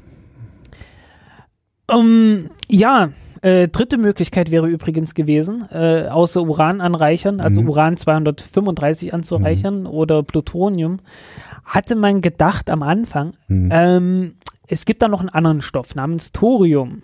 Ah, von dem man schon gehört was, hat. Thorium ist wo im Periodensystem? Auch knapp ganz weit zwei, unten, ne? zwei unterhalb des äh, Urans. Okay, Thorium. Klingt ja irgendwie cool. Hm. Ja, äh, nach dem Donnergott. Ist das irgendwie auch von Natur aus radioaktiv oder ja. gibt es da verschiedene Isotope auch wieder? Oder? Es gibt ein Isotop, äh, 232. Mhm. Und das hat eine Halbwertszeit von 15 Milliarden Jahren. Na super. Kommt das Zeug in der Natur irgendwie vor? Kann man ja. das als Erz abbauen so? Ja, Mozanit, äh, Sande und so. Mhm. Äh, teilweise, es, es, gibt in, es gibt in Brasilien einen Strand, mhm. äh, wenn man da drauf geht und mhm. einen Geigerzähler drüber hält, mhm. äh, erhält man so Werte, die auf 300 äh, Millisievert pro Jahr sich hochrechnen. Oha. Das, das ist, ist, nicht wenig. Das ist so die Größenordnung, also viel höher findet man es in Fukushima auch nicht. Nee. Also wirklich. Aber wenn man einem Menschen ein ganzes Sievert auf einmal verabreicht, dann war es das oder so ähnlich. Und über ein Jahr. Zehn. Zehn. Ah. Also äh, sehr die, ungünstig. Die LD 50 ohne medizinische hm, Behandlung hm. liegt, glaube ich, bei vier Sievert. Kommt, kommt halt auf den äh, Zeitrahmen. Auf, auf, alle Fälle 300 Millisievert im Jahr ist, äh, Sievert ist so eine äh, Radioaktivitätsdosismessung. Also ist sehr, sehr ungünstig, liebe Freunde. Ja, und das ist auf einem völlig mhm. öffentlich zugänglichen äh, Strand. Strand. Ja, strahlende Strände. Badestrand. Badestrand. Ja. Geil. Und warum hat man den Sand dort noch nicht abgebaggert und daraus Thorium gewonnen? Uh, gibt's genug. Ach so. also, ich dachte, äh, das kommt nur so in dreieinhalb Gramm pro Tonne oder irgendwas vor oder Milligramm oder whatever. Ja, äh, es ist halt. Ich stelle mir das so viel Goldbergbau vor, so gigantische Schweinerei um, um mit 99 Prozent Abfall ist so. Ist es teilweise auch, ja. Mhm, okay. äh, also ich glaube, die heutzutage sagt man, wirtschaftlicher Abbau für Uran sind ab 100 ppm. Mhm, Parts per Million. Ja, mhm. also okay. 100 Gramm pro Tonne. Ja, also wenn, wenn man Goldärzte mit 100 ja. Gramm pro Tonne hätte, wäre schön. Ah, okay. Mhm. Ja, ja, nee, also äh, Uran ist äh, ein Viertel so häufig wie Blei. Mhm. Aber, Aber kommt ja sehr ungleichmäßig vor, nicht? Also die Sowjetunion musste ja nach dem Zweiten Weltkrieg noch äh, im deutschen Erzgebirge gegangen, die, ja. das Uran abbauen, weil sie noch keine eigenen Quellen gefunden hatten. Ja, und äh, das war damals noch äh, tiefster Stalinismus. Genau, ich weiß, die, die deutsch-sowjetische Aktiengesellschaft Wismut. Ähm, ja, dazu verweise ich auf den Staatsbürgerkunde-Podcast ja. von Martin Fischer. und witzigerweise, wenn man dann so Wismut ein bisschen recherchiert und mhm. guckt, äh, wann mhm. war das große Problem mit dem Radon und so mhm. weiter, mhm. äh, das löste sich recht bald im Wohlgefallen auf 1954. Aha. Ein Jahr nachdem Stalin gestorben ist. Ach, siehste. Äh, mit Sicherheit kein Zufall. Mhm, verstehe. Also äh, das, das große Problem bei der Wismut war tatsächlich die ersten Jahre. Mhm. Das waren, da waren es unmenschliche Bedingungen mhm. äh, und mhm. ich schätze mal, dass das äh, irgendwie durch den Stalinismus halt gekommen ja. ist da war das halt egal. Naja, nicht zuletzt auch durch diese Erfahrung des Zweiten Weltkrieges, wo einfach, ja, der Tod von ein paar tausend oder zehntausend Menschen im Gesamtzusammenhang einfach mal nicht so schlimm war. Ja, aber das ging halt wirklich so von einem Jahr, auf, von einem mhm. Jahr aufs nächste hat man da okay. offensichtlich äh, ernsthafte Maßnahmen ergriffen. Auch da schreiben wir die Show, Shownotes, nicht äh, SAG Wismut, ein Betrieb der Deutschen Demokratischen Republik, der ganz besondere Bedingungen hatte und sehr, sehr wichtig war im Kalten Krieg. Mhm. Ja, also kommen wir darauf zurück. Thorium, was kann man mit Thorium machen? Aus Thorium kann man Uran machen. Oh, cool. Uran 233. Und, und, ah, und Thorium kann man besser äh, finden als Uran? Oder warum? Äh, erstens, mhm. also erstens, es gibt ungefähr so viel Thorium, wie es Blei gibt. Ah, und Thorium, ungefähr viermal so viel und wie Thorium Uran. Thorium ist bei der Gewinnung nicht so eine Sauerei wie Uran, oder was? Hm, das wünschst du dir. Ach so. äh, fällt nebenbei aber an bei, mhm. äh, bei den ganzen seltenen Erden. Weil so. sich Thorium, also Thorium hat man sozusagen Thorium sowieso. ist, Teil, Thorium ist mehr oder weniger Teil der seltenen Erden. Okay.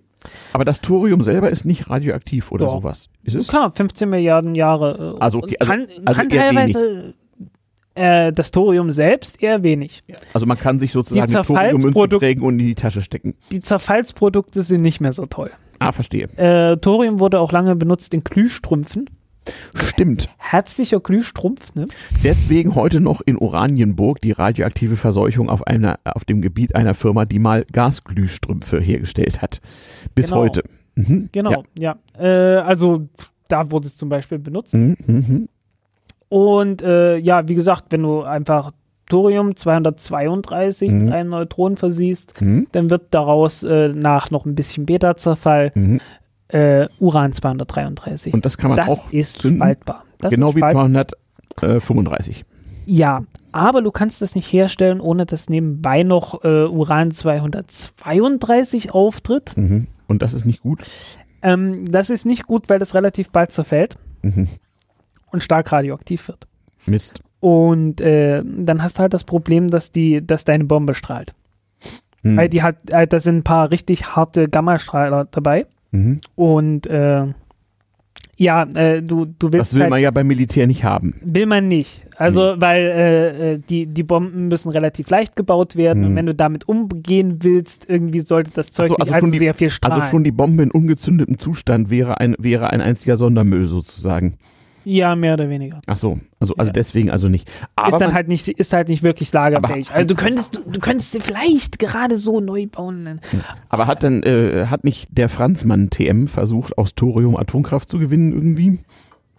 Das ist das, worauf ich gerade hinaus wollte. Ah. Dafür ist es nun wieder super geeignet. Mhm. Äh, die Inder machen es übrigens heutzutage auch. Mhm. Äh, und diverse andere. Ja, ja, der Atomausstieg ist ein durchaus lokales Phänomen, habe ich auch schon begriffen, ja. Ja, ja. Mhm. Ähm, äh, ja, Thorium ist deswegen toll, weil, also toll, äh, es ist, es wird in, äh, es gibt so einen Thorium-Hype im Internet zumindest. Mhm. Und da wird dem fast schon magische Eigenschaften okay. zuge, äh, zugesprochen. Mhm. So magisch ist es nicht. Mhm. Äh, aber was man damit machen kann, ist, äh, äh, man kann aus Thorium halt immer mehr Uran äh, brüten und zwar auch mit relativ äh, beschränkten Aufwand, ohne dass man schnell einen Brüter braucht. Okay, brüten es, muss man jetzt noch klar machen. Also der, der nächste Traum ist sozusagen, dass ich irgendwann mal das ist nur kein, noch, das ist nur noch, kein Traum. Nein, also, also, so, das, viel, so, also, viel, darf, also okay, so viel sei gesagt.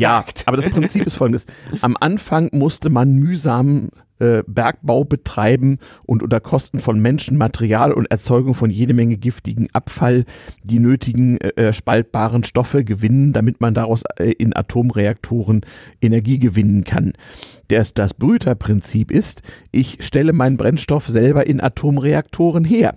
Das heißt, ich tue in den Atomreaktor Stoffe, die durch die Verhältnisse dort selber zu einem spaltbaren Stoff werden. Das passiert sowieso. Ja, aber das kann man ja so optimieren, dass man sozusagen nie wieder neuen Brennstoff braucht. Das war äh, so der Traum, ne? Ja, nicht nie wieder, aber dass man da, also ja. so, so 60 mal so viel. Genau. Und das, das war in den 70er Jahren ein, ein Riesending. Da dachte man, hey, wir haben sozusagen die unbegrenzte Energiequelle hier. Ein paar äh, Probleme gab es noch.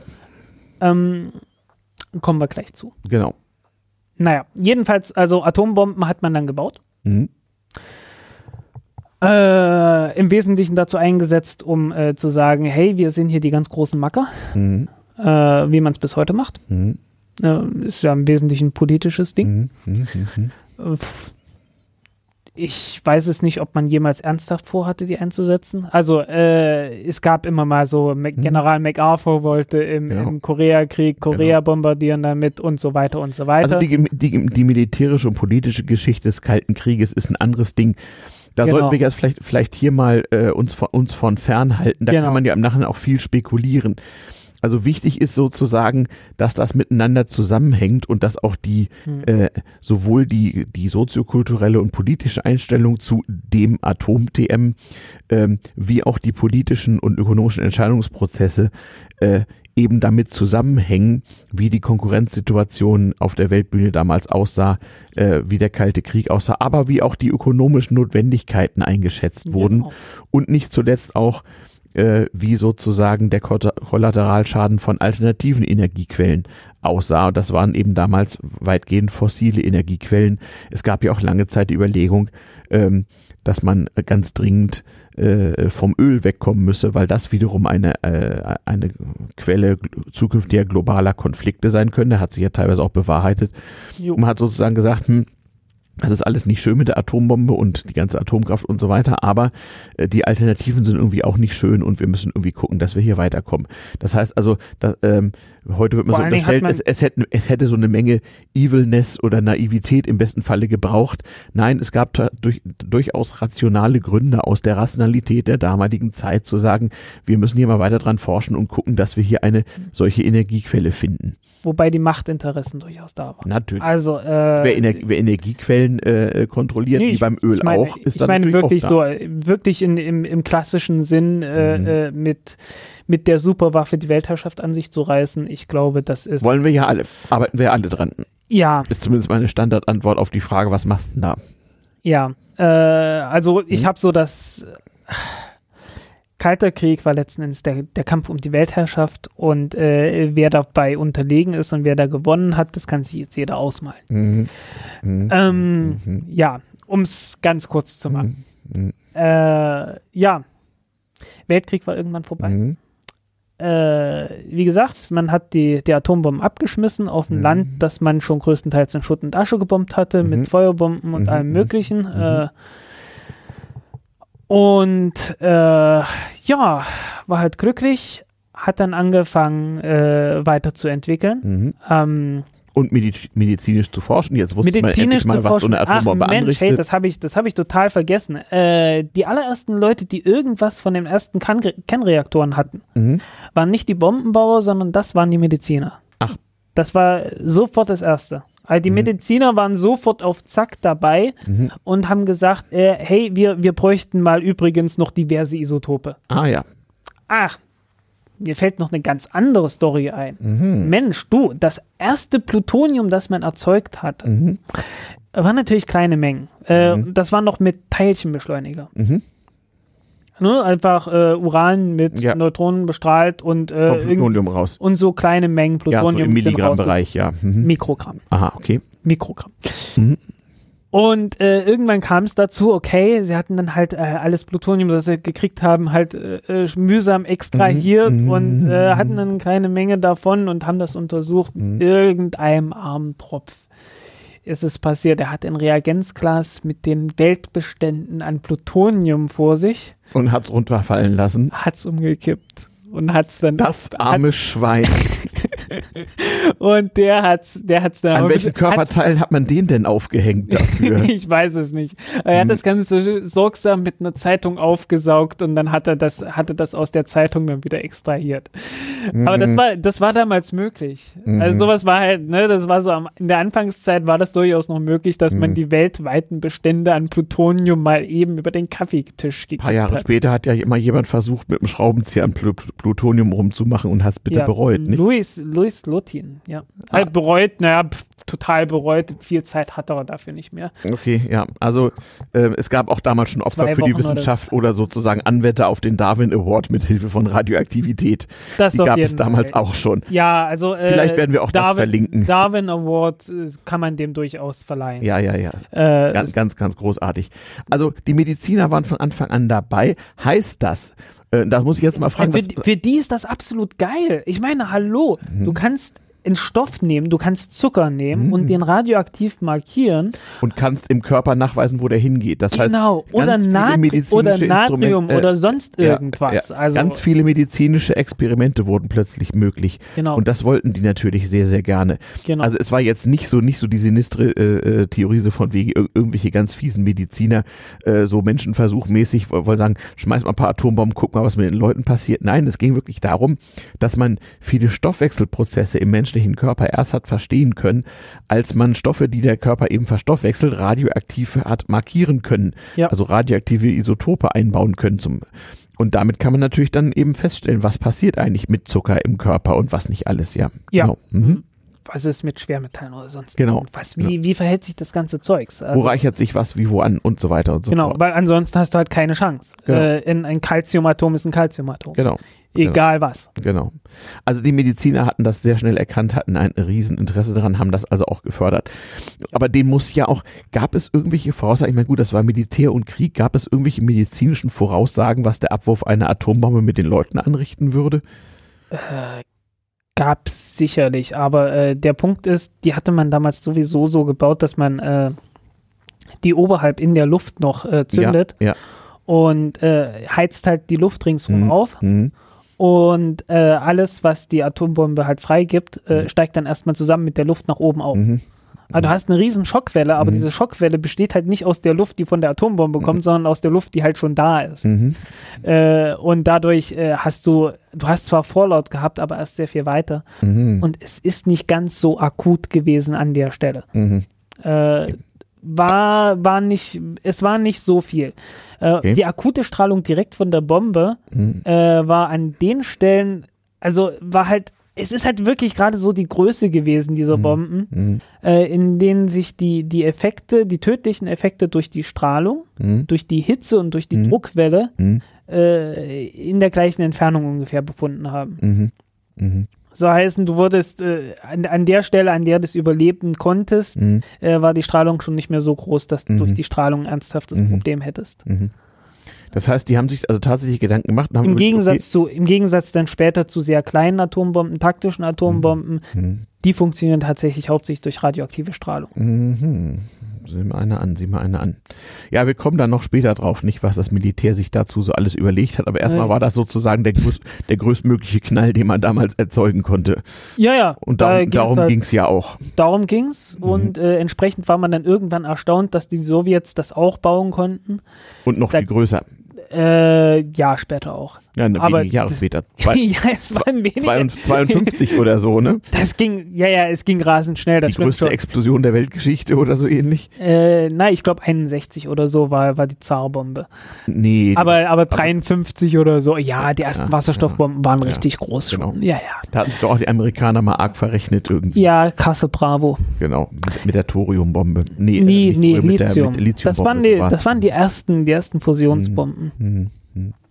Ja, ja, das Militär. Das und, Militär, und alle, das alle Welt hatte Angst vor dem Atomkrieg und der Auslöschung der Welt. Ich kann mich noch erinnern, ich bin damit aufgewachsen. Also so mhm.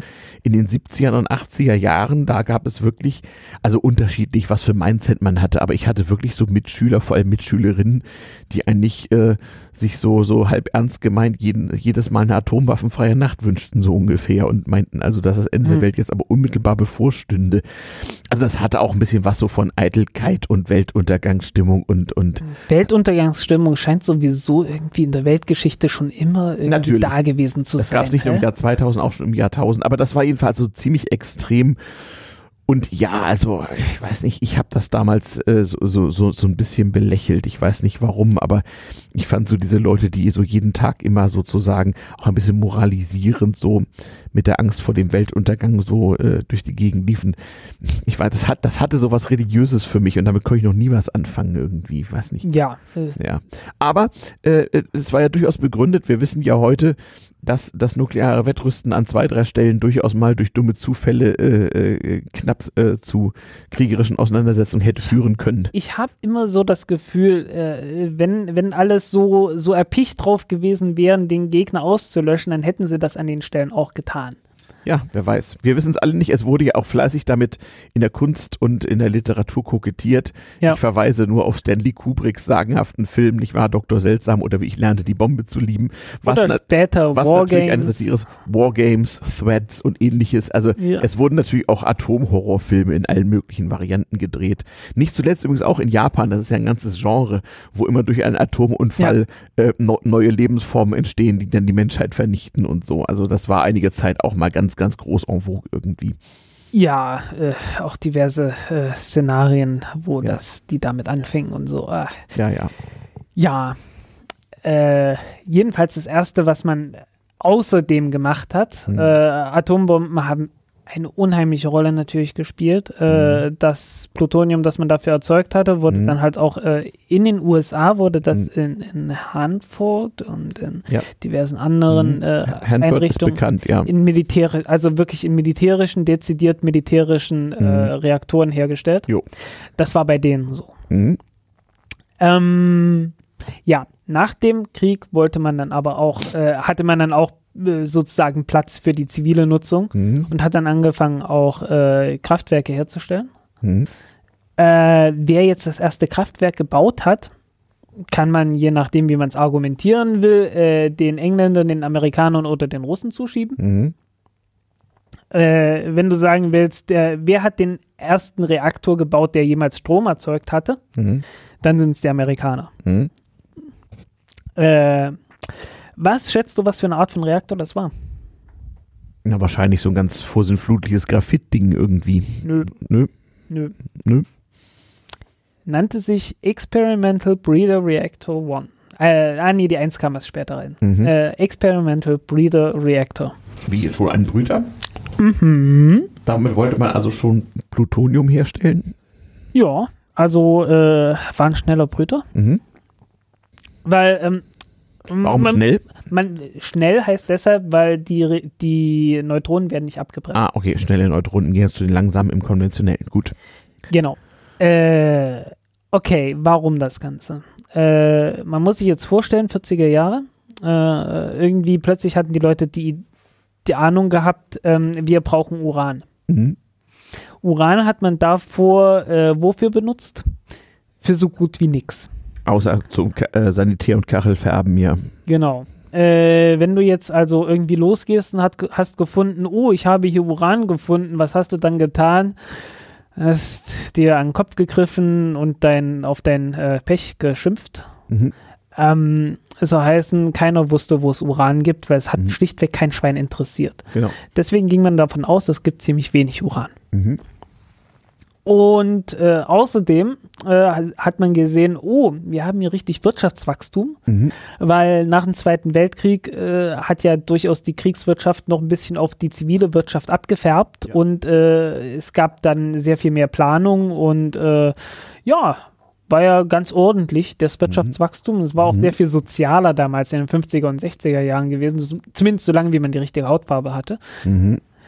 Und ähm, ging davon aus, das geht jetzt so weiter. Ja. Also exponentielles genau, Wirtschaftswachstum genau. und, und, auch, und, exponentieller Energiebedarf. Und äh, genau, und eben auch Wohlstandsvermehrung. Nicht? Also, genau. Also, äh, in vielen westlichen Ländern hat der Lebensstandard in den 50er und 60er Jahren einfach enorm abgehoben. Und das ja. war sozusagen auch ein Punkt für Politiker. Man musste als Politiker den Leuten schon erklären, wie man denn bitte dafür zu sorgen gedächte, dass es immer schön so weiterginge. Genau. Nicht? Äh, und, und, da, da war Atomkraft Energiever eine der Energieversorgung war wichtig. Eine der wesentlichen Argumente. Das gehörte sozusagen zum fortschrittlichen Politiker schon dazu. Genau. Mhm. Und äh, ja, jetzt denkst du dir, okay, wir haben ja einen riesigen Energiebedarf. Irgendwann geht uns das Uran aus. Genau. Weil man so hat halt Angst gedacht, hatte, dass das Öl extrem, ausgeht. Genau. Es gibt extrem wenig, deswegen ja. hat man gedacht, oh, das geht uns bald aus. Ja. Vor allen Dingen, weil man halt gedacht hat, irgendwie hier mhm. Wirtschaft und der, der mhm. Bedarf dafür mhm. geht durch die Decke. Ja. Und dann hat man gesagt, naja gut, okay, dann können wir hier nicht weiter äh, das bisschen Uran 235 äh, mhm. benutzen, sondern müssen halt auch das Uran 238 äh, ja. für die Energieversorgung mehr benutzen. Mhm. Also war das Erste, was man gemacht hat, halt, man hat Brutreaktoren entwickelt. Mhm. Tatsächlich der erste schnelle Reaktor, den hatte man zu, der, zu dem Zeitpunkt schon gehabt. Äh, 1900, also irgendwie schon oh, irgendwie 45 im Oktober oder mhm. November mhm. gab es den ersten Antrag, äh, mhm. äh, reicht mal ein bisschen Plutonium rüber, wir mhm. wollen hier einen schnellen Reaktor bauen. Schnell heißt? Äh, unmoderiert. Halt, wie gesagt, ja, unmoderiert hatten wir schon gesagt. Okay. Der hieß dann Clementine. Wie, wie kann man das, wie, wie geht das eigentlich, dass man also plötzlich schnelle Neutronen benutzen kann? Braucht man indem man einfach, indem man einfach genug spaltbares Material hat. Ach so. Weil das Problem mit der Moderation ist ja, hm. äh, äh, du kannst damit praktisch die Kettenreaktion in den Gang kriegen, obwohl du hm. relativ wenig spaltbares ah, Zeug hast. Wenn man einfach genug hat, dann ist Verlust egal, dann reicht es Ja klar, ansonsten könntest du auch keine Atombomben bauen. Stimmt. Ne? Hm. Äh, ja. ja. ja. ja. Okay. Hat man also gedacht, Mensch, das Zeug geht aus, wir müssen sozusagen gleich den nächsten Technologiesprung machen, wir machen uns unseren Kernbrennstoff jetzt selber. Sag mal, diese damals schon, das waren ja dann irgendwann nennenswerte Abfallmengen. Hat man sich irgendwie drum gekümmert oder hat man das irgendwo äh, versenkt oder sonst irgendwas? Am Anfang hat man genau das gemacht. Äh, vergraben oder sonst was. Ah, ja. Meistens vergraben. Ah ja, hat man wenigstens aufgeschrieben, wo oder gibt es ja. da Überraschungen auf der Welt? Äh, aus der Zeit glaube ich noch nicht, aber es, es gibt durchaus irgendwelche Überraschungen an einigen Stellen mit Sicherheit. Mhm. Äh, aber die Reaktoren hat man damals einfach vergraben. Die ganzen Reaktoren, wenn man nicht benutzt hat. Ah ja. Super. Loch gebuddelt, Bronze in die Reaktorin. Mhm. Super. ja, mh, große, große Schicht drüber. Meistens, äh, das Ganze war ein, man hat das ganze Zeugs gebaut weit draußen. Mhm. JWD. Äh, in dem, was man halt Wüste nennt. Also mhm. wir würden es so Halbwüste nennen. Mhm. Also so ein bisschen Pflanzenwuchs ist da schon, aber mhm. äh, ist halt trocken und wenig Leute. Mhm. Und äh, man kann schon davon ausgehen, dass da relativ wenig Leute mit in Berührung mhm. kommen werden. Was natürlich nicht heißt, dass nicht da wäre. Okay, na, na prima. Ja. Aber so war das eben damals. So war es halt. Da war das halt alles noch ungefährlich, ja. Ja, und wie gesagt, äh, man hat halt angefangen, äh, die ersten Reaktoren zu, äh, zu bauen. Man muss halt erstmal gucken, äh, so ein schneller Reaktor lässt er sich überhaupt gut kontrollieren. Mhm. Hat man festgestellt, jupp, geht. Äh, nämlich, äh, wenn du Atome spaltest, mhm. dann spaltest du die und bei der Spaltung gehen einige Neutronen raus. Mhm. Und du hast halt äh, komisches Zeug, das entsteht mhm. an Atomen. Mhm. Und einige von diesen Atomfragmenten haben so unglaublich viel Neutronen, dass mhm. die eine Zeit später mhm. äh, einfach die Neutronen direkt wegschmeißen. Das ist noch mhm. nicht mal richtig ein radioaktiver Zerfall, die hauen mhm. einfach die Neutronen raus. Braucht aber ein bisschen Zeit. Und das ist gut, weil damit kannst du die Kettenreaktion äh, kontrollieren. Mhm, mh, mh, mh. Einfach weil du halt einen, einen, gewissen, einen gewissen Abstand hast zwischen, äh, zwischen, der, äh, zwischen dem Zeitpunkt der Kernspaltung mhm. und dem Zeitpunkt, dass alle Neutronen raus sind. Mhm. Dadurch kannst du das kontrollieren. Mhm. Hm. Und auf dem Prinzip äh, mhm kontrollierst du halt mhm. praktisch alle, und damit alle wird, Kernreaktoren. wird auch jemandem, der nun nicht gerade die große Ingenieur- und Physikleuchte ist, mit ein bisschen technischem Verständnis klar, dass man bei der Konstruktion solcher technischen Anlagen je nachdem das Ganze ein bisschen sicherer und stabiler und selbststabilisierend oder auch ein bisschen weniger sicher machen kann oder bei Konstruktionsfehlern auch in bestimmten Situationen ausgesprochen unsicher. Das war das Erste, was man untersucht hat. Okay, wie, wie baue ich sozusagen den optimalen Kernreaktor? Mhm. Genau. Mhm. Äh, und tatsächlich so schneller Brüter ist, was das angeht, eine sehr schöne Maschine. Mhm. Also, was Schön. heißt Maschine? Äh, einfach, naja, du hast halt, in dem Fall haben sie, äh, bei Clementine war es noch äh, Quecksilber. Mhm. Das hatte den, den Nebeneffekt, äh, die schnellen Neutronen da drin mhm. haben ab und zu mal aus dem Quecksilber ein, äh, äh, ein Proton rausgehauen. Und dann? Was wird das? Dann, dann? entsteht daraus Gold. Oh geil. Sie konnten endlich das Quecksilber Gold machen. Super. Ja, äh, sehr radioaktives Gold. Das äh, blieb nicht lange drin, aber es war mal Gold. Ach so, es zerfällt wieder. Es gibt radioaktives Gold? Ja, natürlich. Was heißt natürlich? Von jedem, von jedem Element kannst du irgendwas Radioaktives machen. Also radioaktives Gold hält aber nicht lange. Hält nicht lange, nee. Mist. Aber äh, schöne Anekdote. Ja, man kann Gold machen, siehst du. Ja.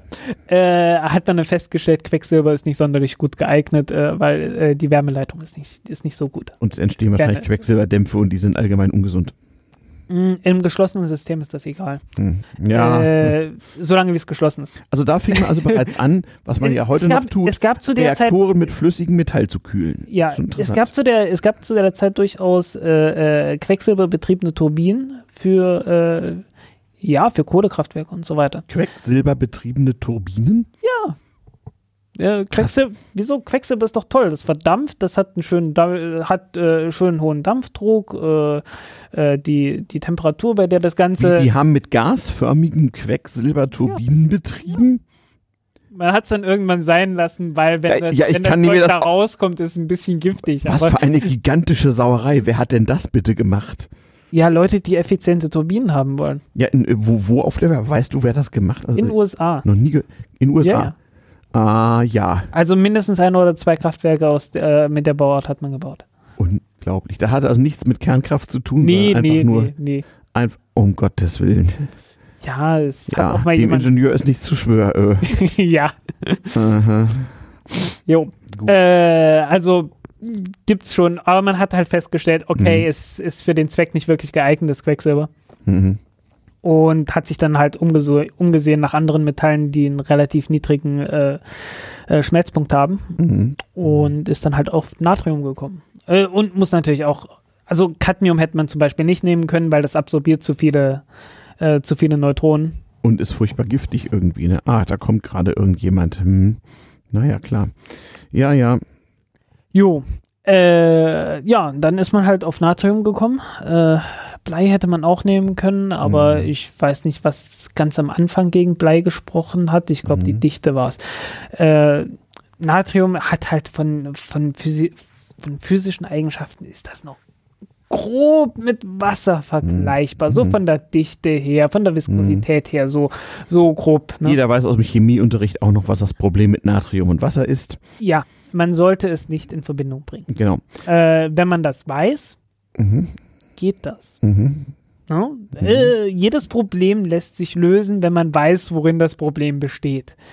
Mhm. Äh, und also zumindest leidlich. Äh, mhm. und man hat es also äh, erstaunlich gut hingekriegt, mhm. äh, dass man, äh, dass man da relativ wenig Unfälle hat. Also wie gesagt, was im Grunde immer nur bei Energieerzeugung passiert ist, dass man diesen kerntechnischen Prozess hat, der Wärmeenergie freisetzt und mithilfe irgendeines Mediums muss man aus dieser Wärme die geeignete Energieform machen, was es nun genau. auch, was es nun auch sei. Und das kann man mit Gasen machen, mit Flüssigkeiten und zum Beispiel auch mit flüssigen Metallen. Genau. Ähm, das hat ja auch eine militärische Anwendung, nicht? Wir sprachen davon, äh, man hat ja auch sehr früh versucht, äh, Unterseeboote mit Nuklearantrieb zu versehen. Genau. Da brauchte man das auch dringend. Und es gab durchaus die, äh, die Diskussion, äh, was für einen Reaktor nehmen wir? Nehmen wir einen äh, wassermoderierten mhm. Druckwasserreaktor mhm. oder nehmen wir halt äh, Natriumgekühlten? Mhm. Ganz, das Problem ist nur, mhm. mit Wasser hatte man zu dem Zeitpunkt ungefähr 200 Jahre Erfahrung. Okay. Verstehe. Mit Natrium nicht. Mhm. Ja, da gab es hässliche Unfälle. Von ja, daher ja. hast du dann, na, so hässlich sind die gar nicht gewesen. Äh, mhm. Das, also in, zumindest was, was menschliche Opfer und so weiter angeht. Mhm. Von daher waren die gar nicht so mhm. hässlich. Mhm. Das Problem ist nur, äh, wenn da so ein Leck ist in deinem mhm. Reaktor, in deinem Kühlsystem, dann kannst du das Ding erstmal nicht weiter benutzen.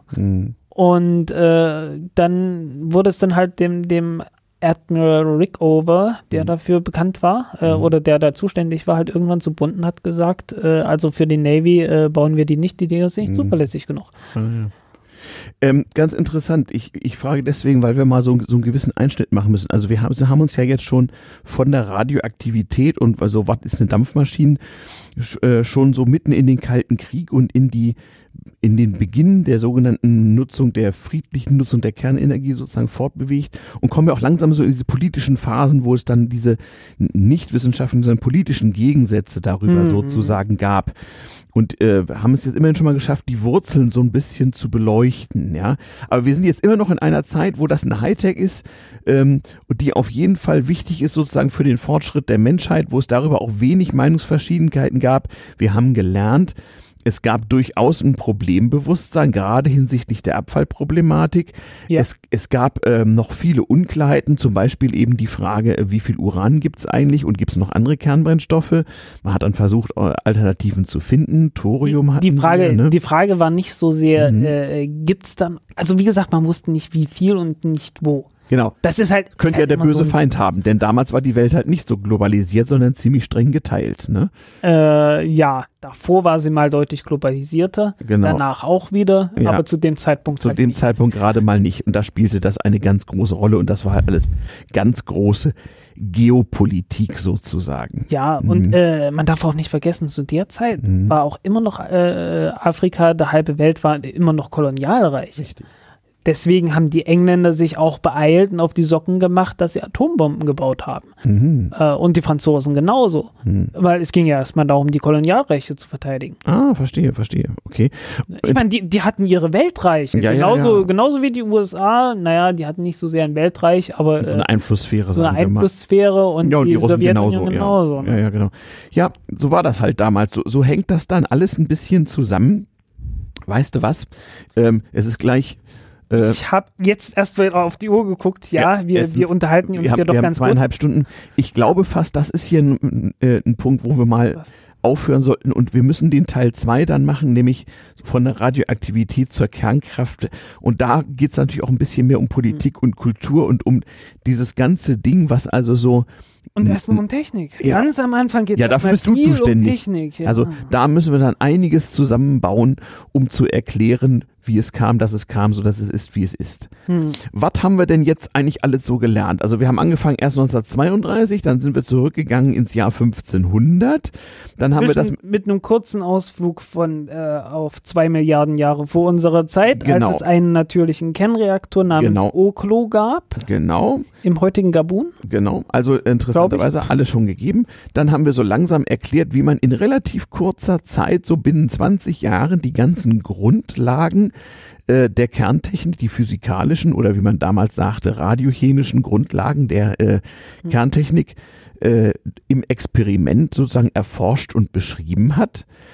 Dann haben wir beschrieben, was im Zuge militärischer Auseinandersetzung Zweiter Weltkrieg damit geschah und was das auslöste. Genau. Und wir haben auch ein bisschen erklärt, wie dann in dem, in dem Werden der westlichen Welt, wie man sie dann kannte, und im, im Werden der Konsumgesellschaften äh, das Ganze eine große Rolle äh, zu spielen begann und sozusagen als Bestandteil der Notwendigkeit des menschlichen mhm. Fortschritts, as you know it, äh, ja. angesehen wurde. Und wie es dann dazu kam, dass man das Ganze äh, in, in Raketen, in Flugzeugen, in Kugelschreibern und sonst überall äh, noch einsetzen wollte. Mhm äh, ganz wichtig, Autos. Das nuklear betriebene Auto war ja auch schon vorausgesagt. Ja, sehr wichtig. Ich fand ja den Kugelschreiber immer noch toll. Der, Atom, der Atomkugelschreiber.